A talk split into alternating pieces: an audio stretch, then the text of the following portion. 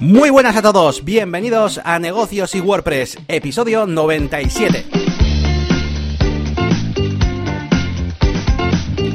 Bienvenidos una semana más a Negocios y WordPress, vuestro podcast favorito a los que os gusta pues WordPress sobre todo porque es con lo que hacemos todos nuestros proyectos y por supuesto también pues a todo tipo de emprendedores porque aquí también en este programa damos un montón de ideas acerca de hacerte pues tu propio negocio, ser autónomo, eh, bueno, todo tipo de, ya sabéis, eh, marketing digital, eh, SEO, posicionamiento, bueno, todas estas cosas que nos ayudan pues a tener un negocio sobre todo online y más en estos tiempos que corren.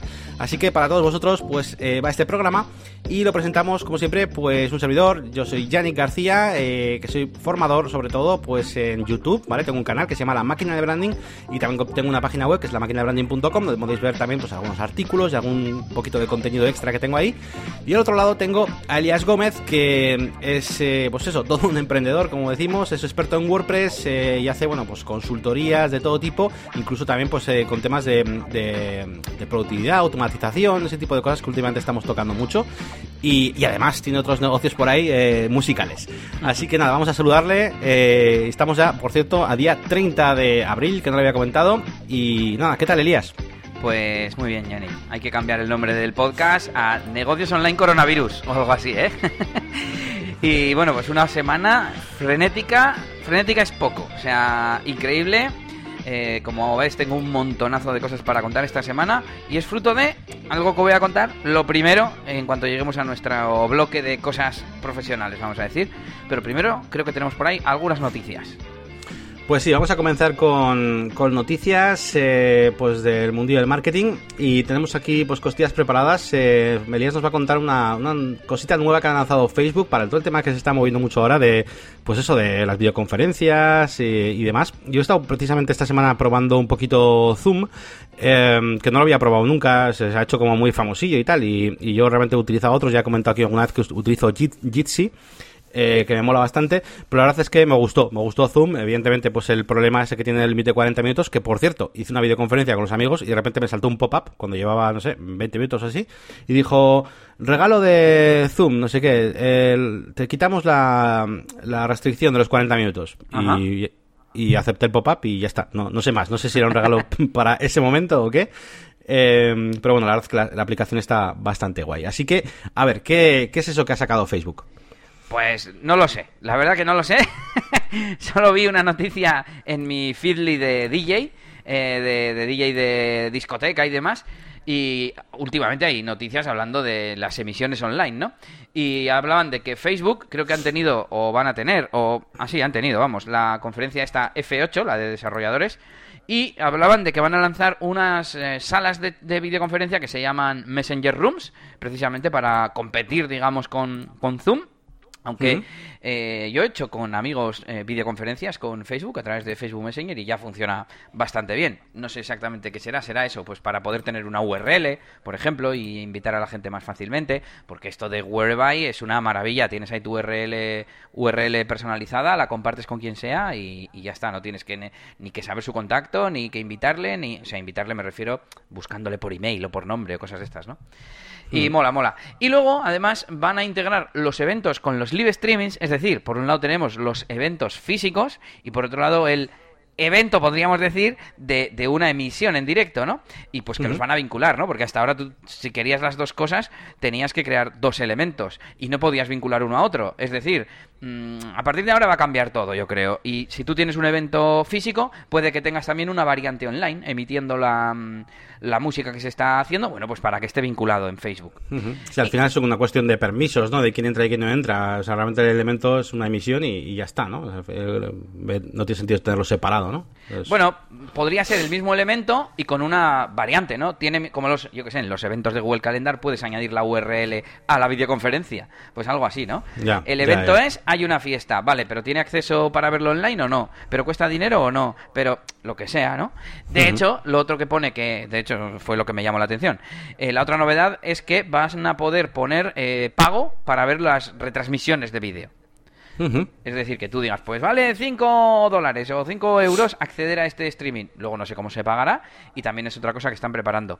Y llevo todas estas semanas de cuarentena acordándome de un vídeo que hizo Sergey Red, que es un DJ youtuber que yo sigo bastante, que me gusta mucho todo lo que hace, porque eh, habló en su día de la posibilidad de tener mm, DJs virtuales en el sentido de que esté pinchando desde su casa.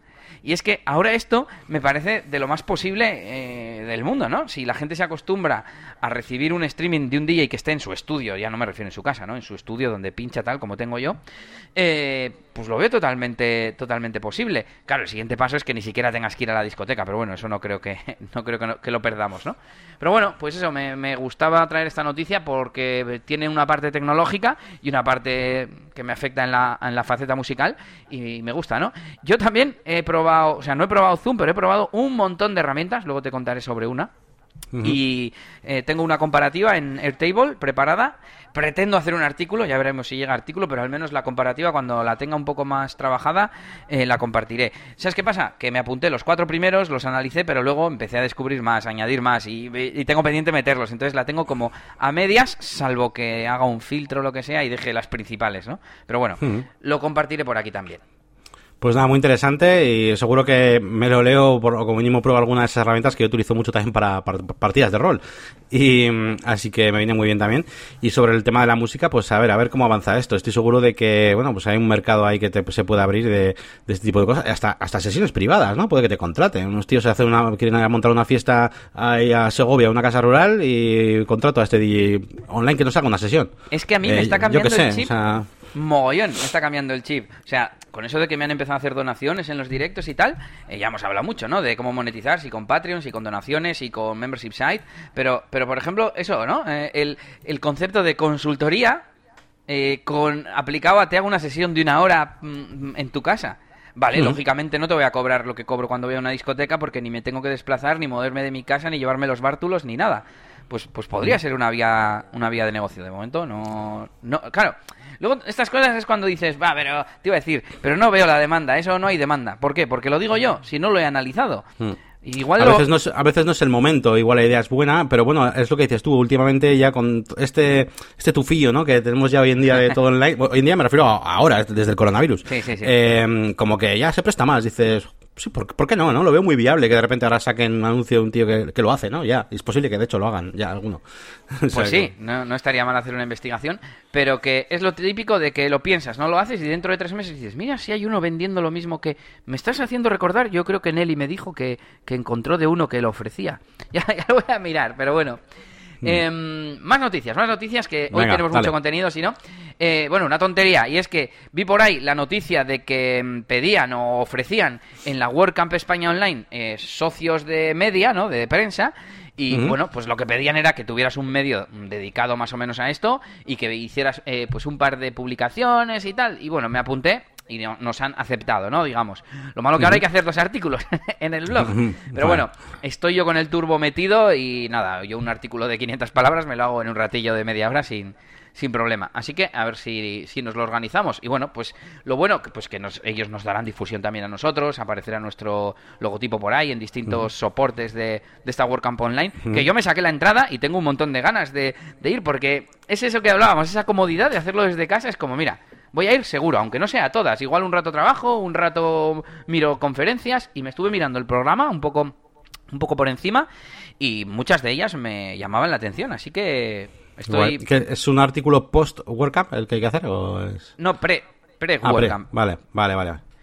Sí, sí, eso ya lo miraremos para repartirnos el trabajo. pero bueno, a ver, ellos mismos dicen, a ver, tenemos un dossier de prensa, pero esperamos, esperamos, no te obligan, que pongáis de vuestra parte y redactéis a vuestra a vuestro aire, ¿no? Claro, claro. Si no, todos serían iguales. Sí, podemos hacer simplemente de forma natural, un poquito pues resumen, eh, pero luego, por ejemplo, pues qué esperas tú de esta WordCamp y qué espero yo. Pues que, muchas veces, de hecho, lo hemos, la anterior vez lo hicimos en el podcast, ¿no? Hicimos un, eh, hablamos aquí, ¿no? De qué esperábamos cada uno y tal, y luego, de hecho, hicimos, hicimos otro de qué es lo que nos encontramos, ¿no? Finalmente. De hecho, estoy pensando que tiene mucha pinta de que está hecho para blogs, porque si yo ya, yo te puedo hacer un especial online la semana que viene, porque es el fin de la semana que viene, hablando hmm. de la WordCamp y que eso no cuenta. ¿sabes? Mm, Es contenido y estoy difundiendo la WordCamp. Yo creo que si se lo propongo, no les importaría. Lo malo que la semana que viene tendremos, tendremos que hacer un especial WordCamp porque vamos a tener novedades seguro. Bueno, y avanzamos, seguimos con el mundillo WordPress y vamos con la nueva versión de Gutenberg de ayer mismo, si no me equivoco, hoy estamos a 30, sí, pues del 29, que es la versión 8.0 y básicamente han añadido opciones de formato gracias a que tenemos un nuevo menú de herramientas para los bloques, pues ahora tenemos un desplegable en el que podemos añadir más cosas que antes, entre comillas, no cabían y de momento han puesto para formatear subíndice y superíndice. Eh, hay plugins que te añaden fo- eh, formato tipo, pues a esta palabra que he seleccionado ponerle un color de fondo, ¿no? Y cositas de estas. Y, y bueno, pues está bien que vayan añadiendo cosas. Vale, seguimos con los patrones, los patterns de bloque que tanto me gustan a mí y que la han movido al inserter. Ahora era como una pestaña a la derecha, pues por buscarle un sitio y ahora ya han juntado, lo- digamos, los bloques y los patterns, que tiene sentido. Al final es contenido, no es configuración. Claro. Y el inserter o insertador tiene dos pestañas. Entonces puedes elegir bloques o patterns. Y ahí están todos los patterns para que los reviséis. Y por último, han mejorado el diseño y la usabilidad del editor de código. De cuando le estás eh, editando el artículo en código, en completo, ¿no? Pues también. Y bueno, pues un montón de mejoras y bug fixes y demás, como siempre. Y os dejamos eh, el enlace en las notas del episodio. Muy bien, pues nada, voy a añadir yo una pequeña también, eh, bueno, no es noticias, un poco un comentario también, eh, que a raíz de un artículo de, mm, de WP Tavern que hablaba sobre, pues bueno, sobre el editor de bloques y si debería o no tener un sistema de, de grid, ¿no? Eh, ya sabéis, pues para definir mejor pues todo el layout, ¿no? Con columnas y demás, pues como puede tener Elementor, por ejemplo, donde dices, bueno, pues aquí quiero, quiero tres columnas, eh, aquí hay otra fila, o esta columna 25%, un poquito ese tipo de cosas. Eh, y hablaban de, bueno, pues que de momento no es un, constructor de páginas, eh, como lo llaman aquí en el artículo. Eh, pero que sí que lo va a ser, ¿no? En cuanto empiecen a meter cosas de que ya hemos hablado aquí de pues para el full site editing este, ¿no? Pues para editar la cabecera y todo eso, pues que poco a poco empezará a serlo y que bueno, traer un- una forma de, gestionar estos layouts eh, grid, pues eh, sería bastante interesante. Y hablan, de hecho, hablan de un, plugin que se llama Layout Grid Block que si queréis podéis probar, que básicamente eh, sería um, algo muy parecido a lo que sería lo que meterían dentro de, de esto de, de Gutenberg, ¿no? Para gestionar un poquito el tema de columnas. Y bueno, sí que es verdad que, a ver, yo Gutenberg lo utilizo, pero no a ese nivel, pues porque solo uso Elementor y tal. Hay alguna web sí que... Es que no sé, cuando las hago con, con Gutenberg es como que me importa más el contenido y tal, y al final no suelo hacer mucho, mucha historia de maquetación. Pero sí que alguna vez me he sentido un poco eh, perdido a la hora de, de maquetar cosas con columnas y así, o de controlar eh, esta columna, pues eh, quiero que cuando estés en móvil pues sea así, no sé, ese tipo de cosillas que pueden ser interesantes a nivel de layout, quizás no ahora, ¿eh? quizás más tarde cuando metan ese full site editing y también dependiendo un poco de esa interfaz que nos pongan para hacer todo eso. De todas formas, Full Site Editing es más, eh, pues eso, como cuando Elementor dijo, bueno, pues ahora vas a poder editar la cabecera en una especie de plantilla, ¿no? Eh, el que haya columnas y filas es, yo creo que esa parte. Y, y- estabas haciéndome pensar, porque no sé cuál es el problema, me leeré, espero, el articulillo, y porque columnas ya hay, claro, no son lo más usable del mundo, quizás se refieren a eso. Y luego en cuanto a filas, eh, claro, por ejemplo, tú añades columnas y no tienes mucho. Bueno, sí tienes presets, eh, ¿cómo lo llamaban? Patterns, no sé si lo llamaban patterns también. Eh, puedes añadir tres columnas y que sean las tres iguales, o que la del medio sea más ancha, o cosas así. Entonces no sé exactamente de qué se quejan, ¿no? Y luego en cuanto a filas, em, si tú añades debajo de las columnas otro bloque de columnas, pues ya tienes otra fila. Entonces, o, sea, es un co- uno de que te ocupa todo el ancho. No sé, yo creo que es bastante usable, pero... Hmm, A ver, yo como, como, yo lo como yo lo he interpretado, sobre todo, eh, y además de hecho es lo que coincidía con, con mi problemática, es un poco a la hora de, de cuando se vaya a definir realmente el layout de una página web. Si quiero, por ejemplo, hacer una página web con un sidebar y quiero que ese sidebar ocupe un 20%, un 24%, lo que a mí me dé la gana, eh, es a la hora de hacer esos layouts que de toda la web, cuando la columna se me hace un elemento bastante importante. Al final, eh, si, si sabes hacer bien no sé cómo decirte, el contenido con bloques inline, bloques inline block, etcétera, bueno, eh, haciendo que el propio Gutenberg ya te lo ponga así, digamos, eh, pues más o menos al final pues como maquetar casi cualquier contenido, ¿no? Pero se trata más de, más bien de, a la hora de hacer un footer con diferentes eh, tiendas para, o direcciones, con aquí mapa, aquí arriba quiero poner una cosa en la cabecera que esté en una columna y, o sea, ese tipo de, de edición, ¿no? Eso donde yo veo más el tema de la columna, más, más para eso, más que dentro del contenido de las columnas sí que es verdad que yo no suelo usar demasiado.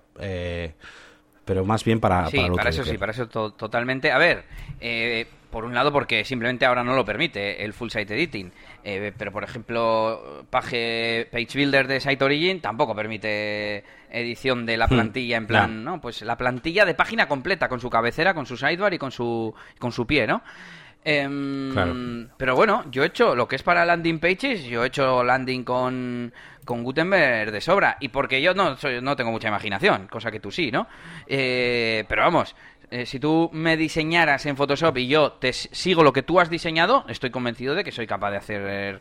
de que la parte técnica de Gutenberg me permite replicarlo. Bueno, pues veremos en qué cómo va evolucionando Gutenberg. Y, nada, vamos a, seguir con las noticias, pero ya más de nuestros proyectos. Eh, así que nada, vamos a dar paso a Elías, que bueno, que ya ha tenido una semana bastante movidita. Y luego os resumiré la mía también, que no ha sido tan pues movida, yo creo. Eh, realmente noticia o cosas así, novedad. Eh, una, el resto es ya trabajo, ¿no? Y cosas que, hemos hecho o que nos han pasado. Y la primera es que por fin se ha publicado mi intervención en el podcast de Build On Air, el podcast sobre Airtable. Y con eh, pensar en dar al aplauso dicho lo he pronunciado fatal, pero bueno, hay un podcast en inglés que eh, grabé en octubre o septiembre o algo así y hicieron el primer capítulo en castellano conmigo y hoy me ha dado por entrar, no sé cómo me he acordado y ya estaba publicado desde hace un mes así, que me que hace dos meses o así me, me avisaron, oye ya lo vamos a publicar pronto y yo, ah, vale, vale, pero luego no me han avisado de, ya lo tienes, ¿no? Pues bueno, os dejo el enlace mm, para que veáis. Iba a decir, no sé si entendéis inglés, que no, que no, que es en castellano. Porque yo al principio... Además está en vídeo, ¿no? Porque por lo que veo, o sea, yo pensaba que era un audio, Fue una videoconferencia en, vídeo, lo grabaron todo y además han separado en otro vídeo, bueno, mm, eh, hay uno con todo y otro en el que han cogido la parte del final que yo hago como una demo, ¿no? De, cómo lo utilizo para, para mi proyecto, lo cual me ha parecido súper interesante. Digo, se lo robo y lo subo a YouTube, macho. no, no, eso no lo haré, pero, pero sí que subiré el podcast como audio a, a, a, mi, a mi podcast. Iba a decir a mi podcast de tecnología, realmente Claro, ¿sabes qué pasa? Yo tengo montados los podcasts en mi web eh, con programación propia. Entonces, hay una taxonomía que es podcast. Yo puedo ahora crearme un podcast de repente y ya tiene feed, ¿sabes? Y sigue y funciona todo. Solo lo tendría que dar de alta en las distintas plataformas. Pero bueno, no sé, no sé lo que haría. Eh, por ejemplo, creo que tengo uno que cree que se llama entrevistas. Y es cuando, cuando Ivonne me ha entrevistado o cuando he colaborado en algún otro podcast o lo que sea. Y estoy pensando que tendría que tener un podcast, un podcast en el sentido de un feed, ¿no? De, de mis cosas de eliasgomez.pro, más técnicas o más de desarrollo y tal. Pero bueno, no sé, en algún sitio lo, lo colocaré.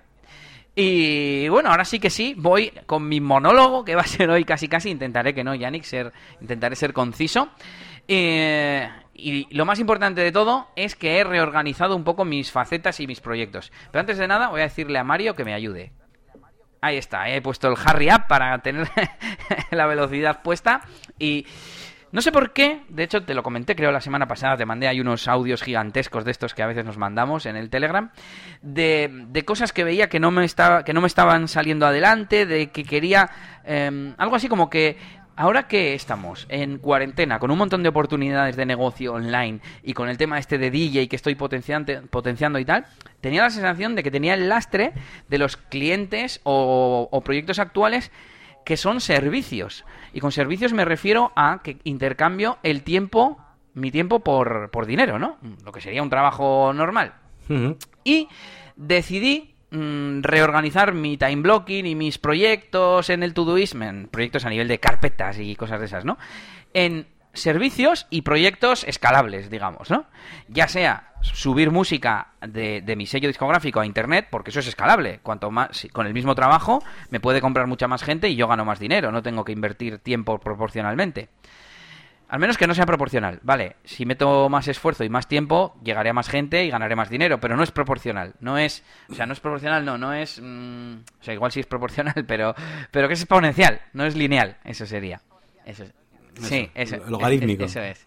Entonces, em, dije, vale, me puse esos requisitos. Uno, dedicar el 50% del tiempo, por poner una norma, más o menos, ¿no? A, a servicios y el 50% a proyectos escalables. Claro, ¿qué pasa? Que yo dentro de, no sé, de, de Elías DJ mismo, el conseguir una fiesta para ir a pinchar sería un servicio, porque intercambio tiempo por dinero. Pero sin embargo, montar una tienda en la página web del sello discográfico, que no tenemos tienda ahora mismo, vendemos a través de tiendas externas, pues sería más un proyecto escalable, pero está dentro de la misma faceta. Claro, yo hasta ahora me he organizado por facetas y a partir de ahora me voy a organizar por tipo de, de proyecto, digamos, ¿no? Servicio o proyecto escalable. De todas formas, eh, tienes que centrarte también en lo que es la parte después de que esté hecho el desarrollo, porque evidentemente el desarrollo de cualquier cosa que hagas va a ser un desarrollo inicial, pero tienes que pensar en ese mantenimiento de después, ¿no? Es decir, eh, el, el, tú seguir consiguiendo clientes, ¿no? En esa parte, una vez que ya tienes montado el negocio, por así decir, eh, ir a buscar fiestas eh, va a ser ese tiempo por dinero, y sin embargo, conseguir nuevos clientes dentro de una tienda online, en principio, puedes dedicar todos los meses a hacer, entre comillas, sí, sí. el mismo marketing, eh, que los clientes recurrentes los seguirás teniendo, ¿no? Es un poco la, la idea. Lo digo para que no te rayes con el desarrollo inicial, porque, eh, claro, puedes decir, joder, pero eso también voy a meter un montonazo de horas. Bueno, pero eso no cuenta. Para mí, Me eso ayudó no Nelly, esto fue el fin de semana, si no me equivoco. Eh, y una de, yo tengo una tabla desde hace un montón de tiempo en Airtable con, digamos, todas estas facetas barra proyectos, algunas eran demasiado amplias, tal, y lo reorganizamos un poco y tenía varias columnas que yo puntúo con estrellas. Escalabilidad, eh, margen de monetización, sí, eh, visto, pero para que sepan nuestros oyentes, ¿no? Eh, ¿qué, ¿qué, más? Sí, sí. Si, si, ya se puede monetizar, por ejemplo, mi servicio de experto WordPress, no necesito hacer nada, solo mmm, promocionarlo, ¿no? Que es la parte que tú decías. Pero a día de hoy, Eso ¿me es. podría entrar un cliente y ya puedo ganar dinero? Sí. Con la tienda de música, no, porque está sin hacer, ¿sabes? Esa es la, la, cosa y ya pensé en eso, ¿no? En que hay proyectos que van a tener una primera fase de desarrollo y evidentemente los que son escalables luego necesitan un mantenimiento, digamos, no, no es ingresos pasivos de esos que te vienen por el aire. Y la otra restricción que me puse es el tener un focus eh, cada vez eh, activo, de esos focus que hemos hablado de, por ejemplo, el mejor ejemplo, llevo desde la, la, el año pasado, la temporada pasada de bodas, los vídeos atrasados que les hago a los clientes de regalo. Eh, y no puede ser, no puede ser. Y me he puesto dos horas al día solo de vídeo, solo de ponerme a editar vídeo y sacarlos adelante. Entonces, eh, me he hecho un time blocking nuevo, mmm, que vamos, eso es un puzzle de, de, de, de estos de mil piezas, es increíble. Y eh, me he organizado el Todoist y eh, bueno y el calendar para el time blocking en, en consecuencia de, de, esas restricciones y pensando a qué le quería dar prioridad, etcétera. Y mmm, pues ahí tengo un montón de proyectos eh, hibernados, pero que con esto del, del, focus y tal van a coger el turbo muy pronto. Y, luego te iré contando, uh -huh. lo siguiente ya es DJ Elías, donde ya vienen noticias sobre estos vídeos. Y nada, el resumen, pues que estoy a tope, mm, estoy a tope, eh, eh, que he sido, eh, ha sido la semana más productiva en los últimos tiempos, es seguro. Claro, uno de los problemas era que yo ya tenía time blocking, pero que no le hacía caso, no estaba tan mentalizado, a ver, no le hacía caso. Que tengo un uh -huh. bloque de dos horas de DJ y otro de dos horas de no sé qué, súper amplios, que eso también es el problema pues da igual, pues qué más da, si luego voy a hacer DJ Elías, pues ya haré, que hago un poco menos, ya haré más mañana y todo mucha mucha locura, ¿no? Entonces ahora soy más consciente porque me tocan cosas más concretas, pero no tan concretas como tareas, como dicen algunos, las tareas no se ponen en el calendario, y eh, eh, que estoy siendo más consciente y bien le estoy haciendo más caso o bien de repente un cliente, eh, este que estoy haciendo de, de, distribución de alimentos, ¿no? Últimamente, oye, dentro de un rato sí. puedes estar para comentar cosas, tal, y le digo, pues, pues vale, eh, no te voy a decir que no y que hasta mañana no podemos, pero me lo muevo. Si en esa hora que voy a estar con él yo tenía no sé qué, al día siguiente me reorganizo, recorto de uno, amplío en otro y soy como más consciente, ¿no? Entonces estoy muy contento, uh -huh. sí que te tengo que decir que noto un pelín de, de, agobio, pero creo que no es fruto del sistema en sí, sino de que es algo nuevo, ¿vale? O sea, tengo que estar tranquilo, no pasa sí. nada si no se hacen las cosas, pero siempre moviendo y redimensionando los bloques del calendario y tal. Y, y nada, pues muy contento. Eh, de hecho, paso ya a la siguiente tarjeta, que es DJ Elías, y es que he entregado nada más y nada menos que tres vídeos. ¿En cuántas, cuántas sesiones de ¿En time tres? blocking? He hecho uno cada día. Bueno, tengo que decir que uno es el que la semana pasada dije que ya estaba a medias. Pero, y también tengo que decir que no solo hago, hago el vídeo. O sea, lo edito, lo exporto, lo subo a Google Fotos y hago también la sesión, que la sesión tardó muy poquito. Y me ha dado a- tiempo a entregar tres, tío. Y, y simplemente por, en vez de tener un bloque de dos horas al día de DJ Elías, en el que si acaso una vez cada no sé cuánto tiempo sacaba, mm, sacaba tiempo para, para hacer vídeos, eh, pues ahora ha sido seis horas de- seguidas de repente. Y claro, se nota. También te digo que Claro. DJ Elías es un servicio de esos de tiempo por dinero que entre comillas he dejado pelín de lado. Les sigo haciendo cosas, pero lo mínimo. Mm. ¿Qué pasa? Que no hay leads, no hay clientes a los que enviar presupuestos ni nada, no hay que preparar bodas porque se han aplazado prácticamente todas. Entonces, el poco trabajo que hacía ya antes se ha reducido. Así que, pues eso es lo que me lo ha permitido. De hecho, otro evento cancelado, unas fiestas de barrio que iba a hacer eh, a principios de junio, las han cancelado. Mm, Ni siquiera tenía el adelanto de este cliente, así que así que no he tenido que hacer nada. Y, y otro que me ha llamado con eh, mirando disponibilidad, que todavía no la va a mover, pero claro, está mirando posibles opciones para moverla al año que viene. Así que bueno. Y por último, me he informado mucho sobre el panorama de coronavirus. O sea, de, por un lado, mm, cosas, posibilidades que tienen las parejas a la hora de, de aplazar. Había algunos artículos en bodas.net, me empapé de ellos. Y de paso miré a ver cómo estaba el tema de las cancelaciones, que también lo miré la semana pasada. Y, eh, bueno, de hecho, ayer que ya supimos lo de la desescalada famosa, ¿no? De, del gobierno, las distintas fases, Sí. dije, es que perfecto, porque tenía un artículo, me pensé un artículo, que es lo siguiente que te- os quiero contar, sobre eh, aplazamientos y cancelaciones de las bodas. Cómo enfocarlos y cómo intentar convencer, en el buen sentido, a los clientes de las ventajas que puede tener. El aplazarla a este año en lugar del año que viene para dejar fechas libres y eh, a poder ser que no sean o, o- o bien que no sea en temporada alta para que haya menos demanda y no se junten todas las bodas ahí. Y segundo, que si es en temporada alta o incluso si es en temporada baja, que no mm, que piensen la posibilidad de no casarse en sábado, de casarse en viernes o en domingo. En viernes más habitual, en domingo un poco menos, pero yo alguna boda ya he hecho en domingo. Así que me he currado un pedazo de artículo de 1632 palabras que, que tuve de vu de, de esto es el RGP de WordPress. No, no, me va a quedar un, un artículo enorme. Ha quedado bastante largo, que yo mismo me sorprendo, es en plan, ¿pero cómo escribo tanto?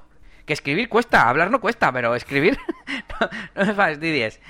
Y, y bueno, pues eh, ya de paso dije, en principio era más como para mis clientes, pero me di cuenta que realmente tenía como tres clientes en ese momento que todavía no habían aplazado. O sea, poco a poco eh, o se han cancelado porque eran fiestas como esta que te he comentado, o eran clientes que... o, lo habían ido moviendo, vamos. Y bueno, pues tengo de... Hice VPO un poquito a la página web, tengo 100 en Cocolice y 96 en GTmetrix, así que muy bien, carga bastante deprisa. Eh, pretendo hacer un poco de, de SEO y de hecho mm, ya ayer nada más añadir las palabras ya me da unas posiciones de la leche, en plan todo top 10. Bueno, aquí hay otra gran cuestión que es con qué palabras, pero en eso entraré un poco más tarde. Y hoy me dice que soy 3 para aplazar la boda por COVID-19, 15 para aplazar boda por coronavirus, aplazar boda 14, aplazar la boda 11, que ni siquiera estoy metiendo Joder, es- sí, sí, es Así que bueno. Em, luego, en Search Console, aún no tengo los datos, porque Search Console lo máximo que te da es lo de ayer. Y ayer eh, lo publiqué a, a media tarde o algo así, entonces no, no, no me vale, ¿no? Eh, y por último, el Keyword Research que hablábamos. Que, que hay que aprender, como he puesto aquí. O sea, quiero aprender a hacer Keyword Research, porque al final yo todo lo poco que he hecho de SEO pongo las palabras que a mí de forma intuitiva me salen, ¿no? Eh, pues, pues aplazar boda para mí son las palabras clave. Pero ¿hasta qué punto tengo que tener en cuenta coronavirus? Y ya no digamos si tengo que poner coronavirus, COVID, COVID-19, crisis, crisis, cuarentena, confinamiento, ¿cuál de todas esas palabras son las que más va a utilizar la gente? Entonces, eso por un lado, y por otro, mm, derivado o un camino alternativo es cómo se buscan las palabras por las que ya pos- posiciona mi artículo, para potenciarlas. Mm, aparte de Search Console, que como te digo, eh, pues todavía no tengo información. Pero yo sé que HRF seguro que lo hace. Eh, tengo que terminar esa comparativa que también tengo eh, en marcha de herramientas SEO. Con estos focus que estoy haciendo, espero conseguirlo hacer pronto.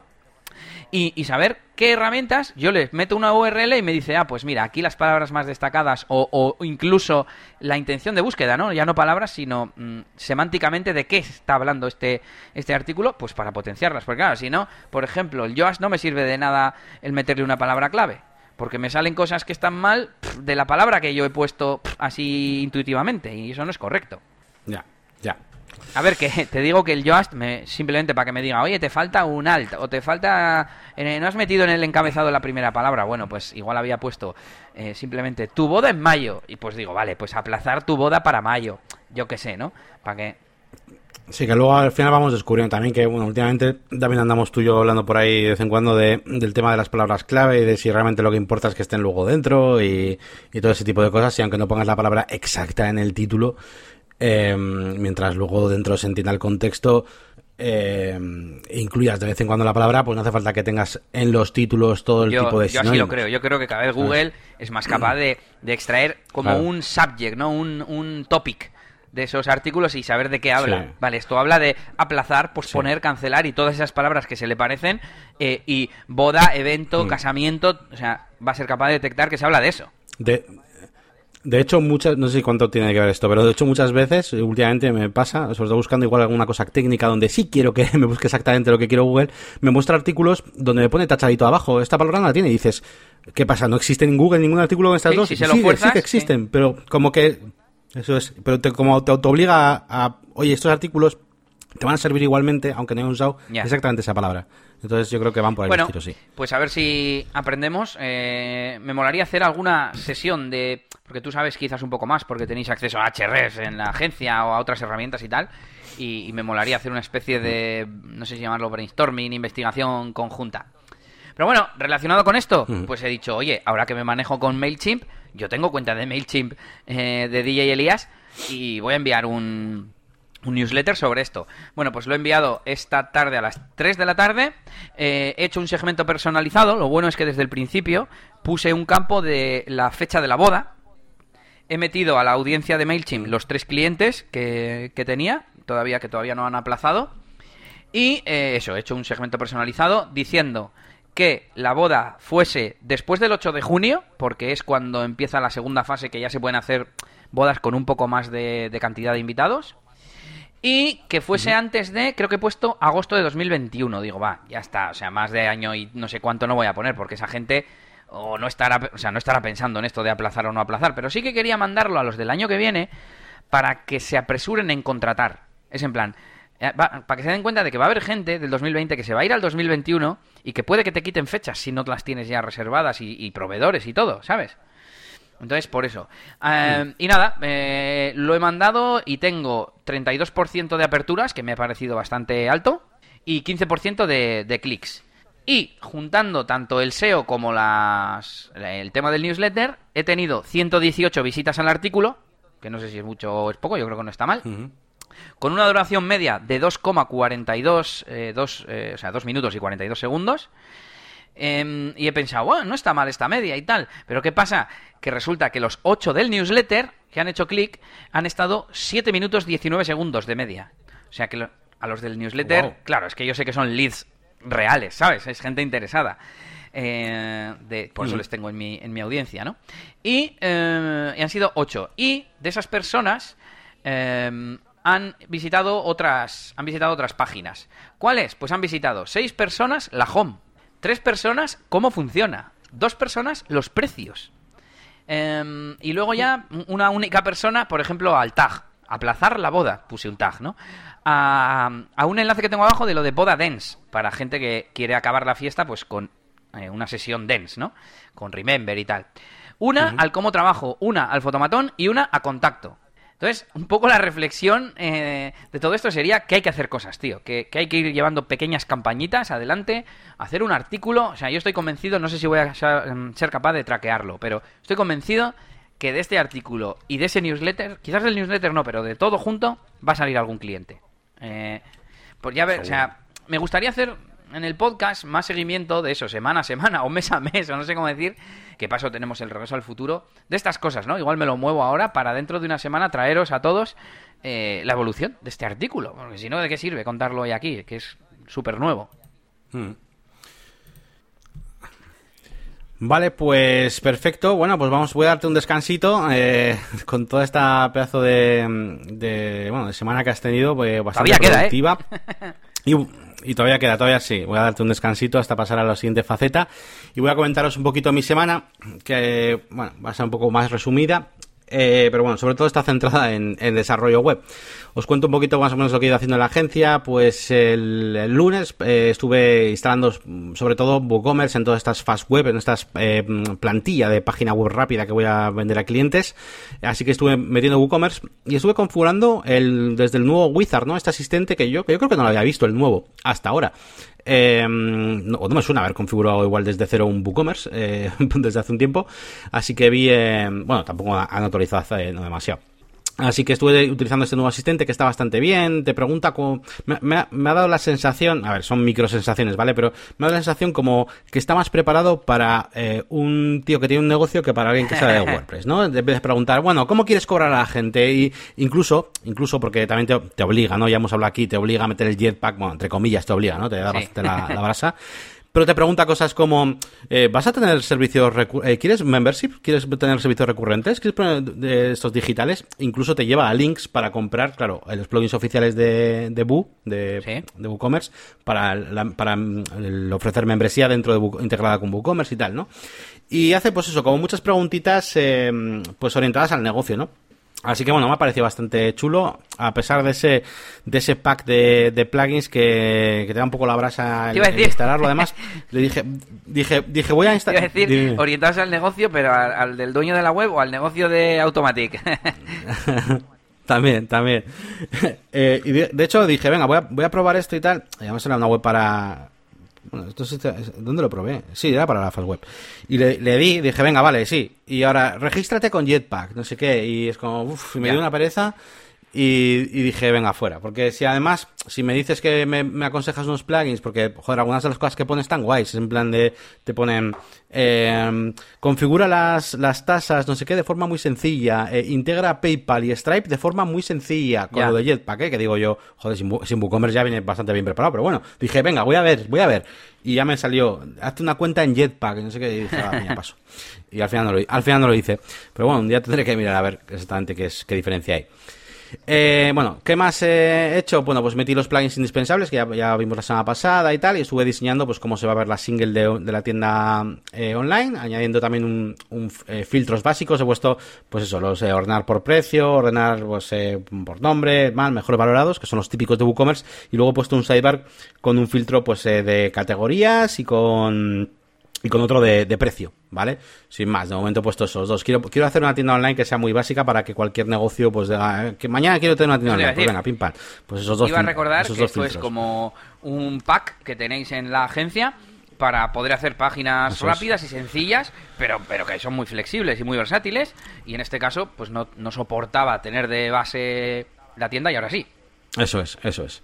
Eh, así que bueno, estuve un poquito con ese, con ese tema. El día siguiente, el martes, que estuve haciendo? Pues estuve haciendo eh, la web de un hotel que ando desarrollando. Que bueno, es que por cierto, en la agencia estamos in intentando eh, como organizarnos mejor por días eh, cada uno, ¿no? Pues lo, hoy hago desarrollos y mañana me dedico Ajá. a tareas sueltas. Y un poquito así, porque hasta ahora hacíamos un poco de todo pero um, a veces la tarea suelta se convierte en una cosa más gorda y no sé, es un poco, y a veces te, te parte un proyecto que estás desarrollando, una urgencia de un cliente, entonces bueno, no sé, estamos probando otras cosas. Así que el lunes y martes desarrollando y estoy haciendo la web del hotel esta con Motopress, que me mola bastante. No, no, hay mucho que, que, contar, ya os contaré pues un día un, un resumen de todo. Y también está investigando eh, el Power Pack, que es un pack de plugins de Elementor, eh, del, del, que no soy afiliado todavía, pero que puede que lo sea, tarde o temprano. Eh, dime. Yo iba a decir que mmm, en base a eso de repartir los días, cuando me organicé el time blocking, también tuve tentaciones de no poner mm. todos los días iguales. Yo me los he puesto todos iguales. Y pensé en decir, mm. hacer bloques más largos pero pues alternando, ¿no? Pues el focus, pues lunes, miércoles y viernes, por ejemplo. O el focus igual sí que quiero que sea todos los días, pero vamos, un poco con esa idea de, de no hacer tanta partición, ¿no? Pero claro, también corres el riesgo de poner cosas muy grandes que no están definidas. Entonces, pero bueno, también lo pensé, ¿eh? Claro. De, hecho, yo estuve pensando incluso, pues como teníamos en NS, ¿no? En vez de hacer un time blocking por día, ¿no? Pues, un day blocking, pues hacer en plan, eh, pues te acuerdas, ¿no? Comercial lo primero, luego no sé qué. Pero ¿qué pasa? Que claro, aquí estamos varias personas. Entonces hay una persona que ya se dedica al tema comercial. Entonces, eh, claro, lo que son los desarrolladores, que es para lo que estamos haciendo esto, pues eh, tenemos como menos cosas. Al final no tenemos, o, es una urgencia, o es un servicio recurrente de mantenimiento, o es un desarrollo de una web tocha. Entonces, pues bueno, más o menos lo podemos hacer. Y que decía, ah, sí, que estoy investigando un pack de plugins que se llama Power Pack, que mm, tiene un montón de cosas chulas. Y una de ellas que, quería destacar aquí hoy, que me ha molado, que he descubierto, es el, eh, una función que llaman Cross Domain Copy, que es que permite copiar en Elementor, pues un, cualquier bloque y pegarlo en otra web, porque Elementor permite hacer esto dentro de tu misma web. Pero, en, pero esto está muy guapo porque tú tienes ahí un bloque que, te has hecho en otra página web y que te mola mucho, lo copias, en vamos, clic derecho copiar, vas a la otra pestaña a la otra web, clic derecho pegar y te lo pega todo. Y eso está bastante, bastante Oye, guapo. ¿Y Elementor? Por destacar una de las cosas. tiene para exportar en un archivo? Yo, por ejemplo, que... Sí, en un JSON te exporta, sí. Mm, Page Builder by Site Origin, yo uso de vez en cuando. Mucho para backup. Digo, mira, esta ya me gusta como está, voy a salvármela y es como un backup externo, ¿no? Te lo guardas al archivo y, lo tengo por ahí. En, en, las carpetas de los proyectos tengo archivos JSON de, que son de eso. Hmm. Yo he tenido que hacer alguna vez eso de exportar eh, y demás, bueno, ya no solo para la zona premium, que tengo alguna plantillita, alguna cosa que he hecho, sino, por ejemplo, para la hora de hacer una web nueva, eh, o sea, un diseño nuevo para la tienda online de un cliente que sigue teniendo pedidos y de todo, claro, yo no puedo andar haciéndole una web y luego subiéndoles la entera y perder todos esos pedidos entre medias. Entonces, lo, que le hago es subirle el diseño. Entonces, le exporto, eh, exporto el diseño de Elementor y, subo solo el diseño, ¿no? Yo tengo que usarlo para eso. ¿Qué más? Venga, vamos con el miércoles y ya vamos terminando porque hoy es jueves. El miércoles que he hecho, el miércoles es el día de los mantenis, ¿vale? Entonces eh, todo el día con ManageVP, pues revisando un poquito, bueno, eh, casi casi lo hace automático, pero bueno, alguna web revisando alguna cosilla y si por lo que sea, pues en alguna había alguna cosa crítica, pues bueno, eh, pues que no ha habido, ¿eh? Pero bueno, preparar un poquito los, los informes, lo suelo personalizar un poquito. Tiene ya su, su creador de informes automático que lo tengo personalizado, pero luego suelo, suelo editar alguna cosilla más, como algún comentario más personal, ¿no? Para cada cliente, sobre todo para algunos en concreto, ¿no?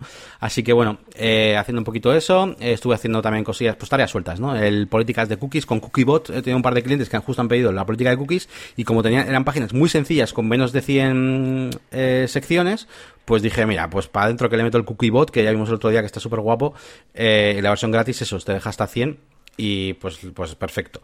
Así que nada, está probando esto.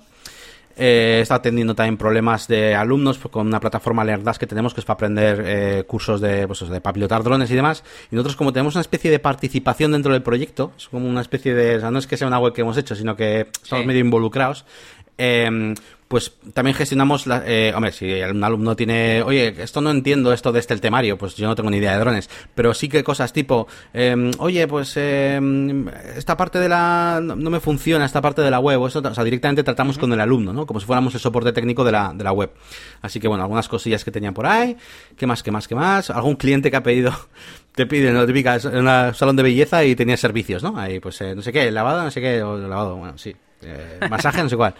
Y oye, ¿me puedes poner un botón de Bizum para, para que para poner para que para que puedan comprar eh, tipo los servicios que tengo y tipo rollo cupón, ¿no? En plan, regala un cupón eh, con este y me pones el botón, claro, y tengo que explicarle que, que no vale, porque lo que tienes son, servicios, son textos, ¿sabes? No, no son productos eh, transaccionables. El campo del precio es un, está escrito ahí a mano. Hay que hacer otro concepto, que no te digo que tenga que ser un WooCommerce, pero bueno, tengo que explicarlo un poquito. Y luego el pago con Bizum, pues que básicamente, eh, de momento lo que encuentro lo más rápido y más fácil es a través de RedSys, que es más o menos lo que ya conozco. Y si tienes ya configurado RedSys, de hecho lo puedes hacer súper rápido.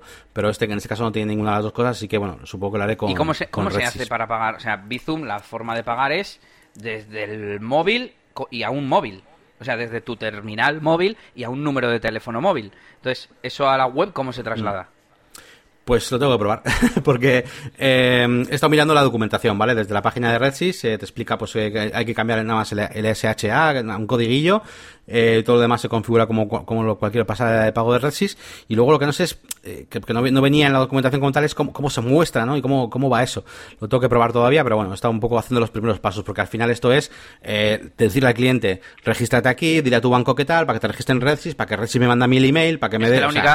hasta que me dan el control total de hacer yo todo, pues eh, pasa un tiempo. Entonces, estoy todavía en esa fase donde todavía no, he tocado el código. Lo único que se me ocurre es que te llegue a tu móvil, ya que está todo vinculado a móviles, eh, como un enlace con un código y que metas el código en la web o algo así y estás pagando entre comillas con Bizum porque está tu identificador es el móvil y es el móvil a donde te han mandado el código. Algo así, ¿no? Porque si no, al final RedSys pues tarjeta de crédito, pero claro, es, que lo del, lo del Bizum, mira, ojalá se ponga de moda porque es súper súper cómodo y, y súper fácil. Me cago en pongo yo un botón de donar por Bizum en la web rápido, ¿eh? Claro, sí, sí, sí. Sí, sí. Y, y nada más, eh, algunas anécdotas traía también, no sé, contarlas, cosas que raras que preguntan los clientes. Eh, había uno que me decía, no, no va, no va la web, la, tienda online que tenía. Yo, ¿qué pasa, no? Entonces todo por email. No funciona, no sé qué, no puedo añadir productos. Y yo probando, pues a mí sí me funciona bien, eh, no, no me carga, no sé qué. Esto, no sé cuántos ha habido, dos, tres emails más o menos, hasta el final hemos llamado. Y total, que eh, está acostumbrado a utilizar el editor visual y tenía puesta la, pestaña HTML y veía cosas raras de H1, no sé qué. Joder, tío, pues dime, dime, si aunque sea, mira, fíjate, yo no te digo que me expliques exactamente, pero si, si me dices la frase, eh, veo cosas raras, veo códigos raros, o no puedo, pero, pero el, primer email, el tercero ya igual sí que indicaba un poco más, pero el primero era, no me funciona la web. Y el segundo era, no, no puedo insertar productos. O sea, eh, vas tirando, en fin, bueno hay, hay, que... hay que tener mucha eh, paciencia, pero también... Eh, si, si, si, hay alguien que nos escucha que no sea muy técnico, tú describe lo que estás viendo, aunque no sepas qué lo causa. Porque Sí, captura de pantalla, pero claro, algunos no saben hacer captura de pantalla, o es que de todo, de todo. Y el otro día estuve editando también un documento que tenía un montón de fotos en el Word y no lo entiendo, tío, ¿por qué?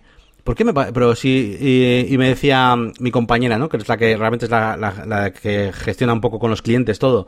Y yo a veces me quejo y me dice, va, pues es, un poco, que ya está también está un poco hasta arriba, pero, pero a veces como que les medio defiende un poco, ¿no? Tipo, bueno, pues que no saben, no saben. Y yo, joder, pues las mismas fotos que le ha dado a insertar dentro del Word, esas. Porque me decía, igual no las tiene. Y yo, pero ¿cómo va a tener si le ha dado botón de insertar dentro del Word? Igual es que usando un programa Claro, igual es un programa que usan. Sí, un generador de Word con fotos, ¿no? y, yo te decía que igual eh, la única opción es que eso te lo haya pasado otra persona. ¿Vale? Si te lo ha pasado otra persona, vale, pero no, no suele ser el caso, claro. Sí, sí. Pues eso, bueno, miércoles de mantenis que suelen ser muy divertidos. Y, y tareas sueltas. Y eh, que, bueno, más cosas. El, miércoles dediqué también a otros proyectos. Dediqué a One Toolbox. Añadí más de 30 nuevas cartas. Eh, por simple. Mm, bueno, pues. Eh, que, me gusta el proyecto. Y además, como tengo un par de partidas empezadas con, con un par de grupos de amigos. Uno de amigos de amigas. Pues eh, metí más armas, más trasfondos, más objetos y más cositas. Eh, arreglé algún fallo que tenía en alguna de las cartas en Illustrator. Y añadí en, el en, el, backend un, un, un pequeño ¿cómo se dice? Un range filter de esos de arrastrar hacia los lados, simplemente contadores, que a veces dentro de una partida de rol pues es necesario, yo que sé, igual quieres contar, te apetece, yo no lo uso mucho, pero hay gente que es súper, eh, intenta ser súper realista y, cuenta hasta las balas, ¿no? Eh, me quedan 16 balas, que por ejemplo en un juego de supervivencia pues interesante, ahí ir bala bala, ¿no?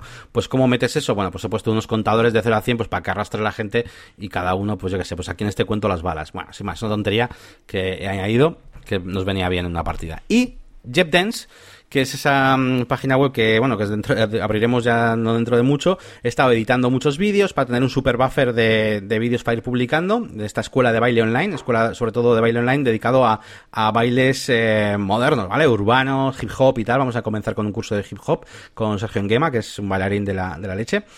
Y, he estado haciendo la lista de la compra de plugins eh, como el Resty Content Pro, etcétera, y quizás voy a necesitar también el afiliate WP para porque vamos a intentar promover que otros profesores se apunten a la plataforma y, nos traigan gente, ¿no? Porque casualidad muchos de los profesores que, podrían hacer contenidos para nuestra plataforma son muchos de ellos son influencers también, bueno, influencers, tienen mucha comunidad, ¿no? Entonces, eh, más que darles un afiliado de, toma, pues cinco brillos por cada alumno, pues me gustaría el tema de que, bueno, aparte de eso, me gustaría que fueran recurrentes. Y para eso hace falta un plugin para afiliate VP que se llama Recurring Referrals. Eh, que cuesta bastante pasta. Pero, ¿qué pasa? Que he encontrado todo esto en plugizo. Y yo no soy miembro, pero estoy por, por meterme. Son 10 euros al mes. Y estos dos, concretamente Affiliate VP y Recurring Referrals, están ahí. Solo una vez Así te vale. que, pues igual... Claro, así que igual, igual hago eso. Y tenía una duda que os voy a mm, plantear aquí, eh, que seguramente muchos de vosotros sabréis eh, mejor que yo, porque sois más de código eh, así HTML y esas cosas, que yo estoy elementorizado. y es una cosa que yo creo que tiene que ser sencilla, y es, me he fijado que en otras plataformas online hay una cosa muy, muy chula, que es que mientras estás dando la clase, mientras estás viendo el vídeo, hay un botón al lado, al lado del vídeo, de, mientras estás, haciendo tus clases de baile, para ver, para verte a ti la webcam. O sea, tú lo activas y te ves a ti. Ya está, simplemente, un botón para, para que al lado de tu, del vídeo que estás viendo salgas tú. Eh, simplemente dar permiso para que se active la webcam y, y- y verte tú, que no se grabe, que no haga nada. Eh, ¿Eso cómo se podría hacer?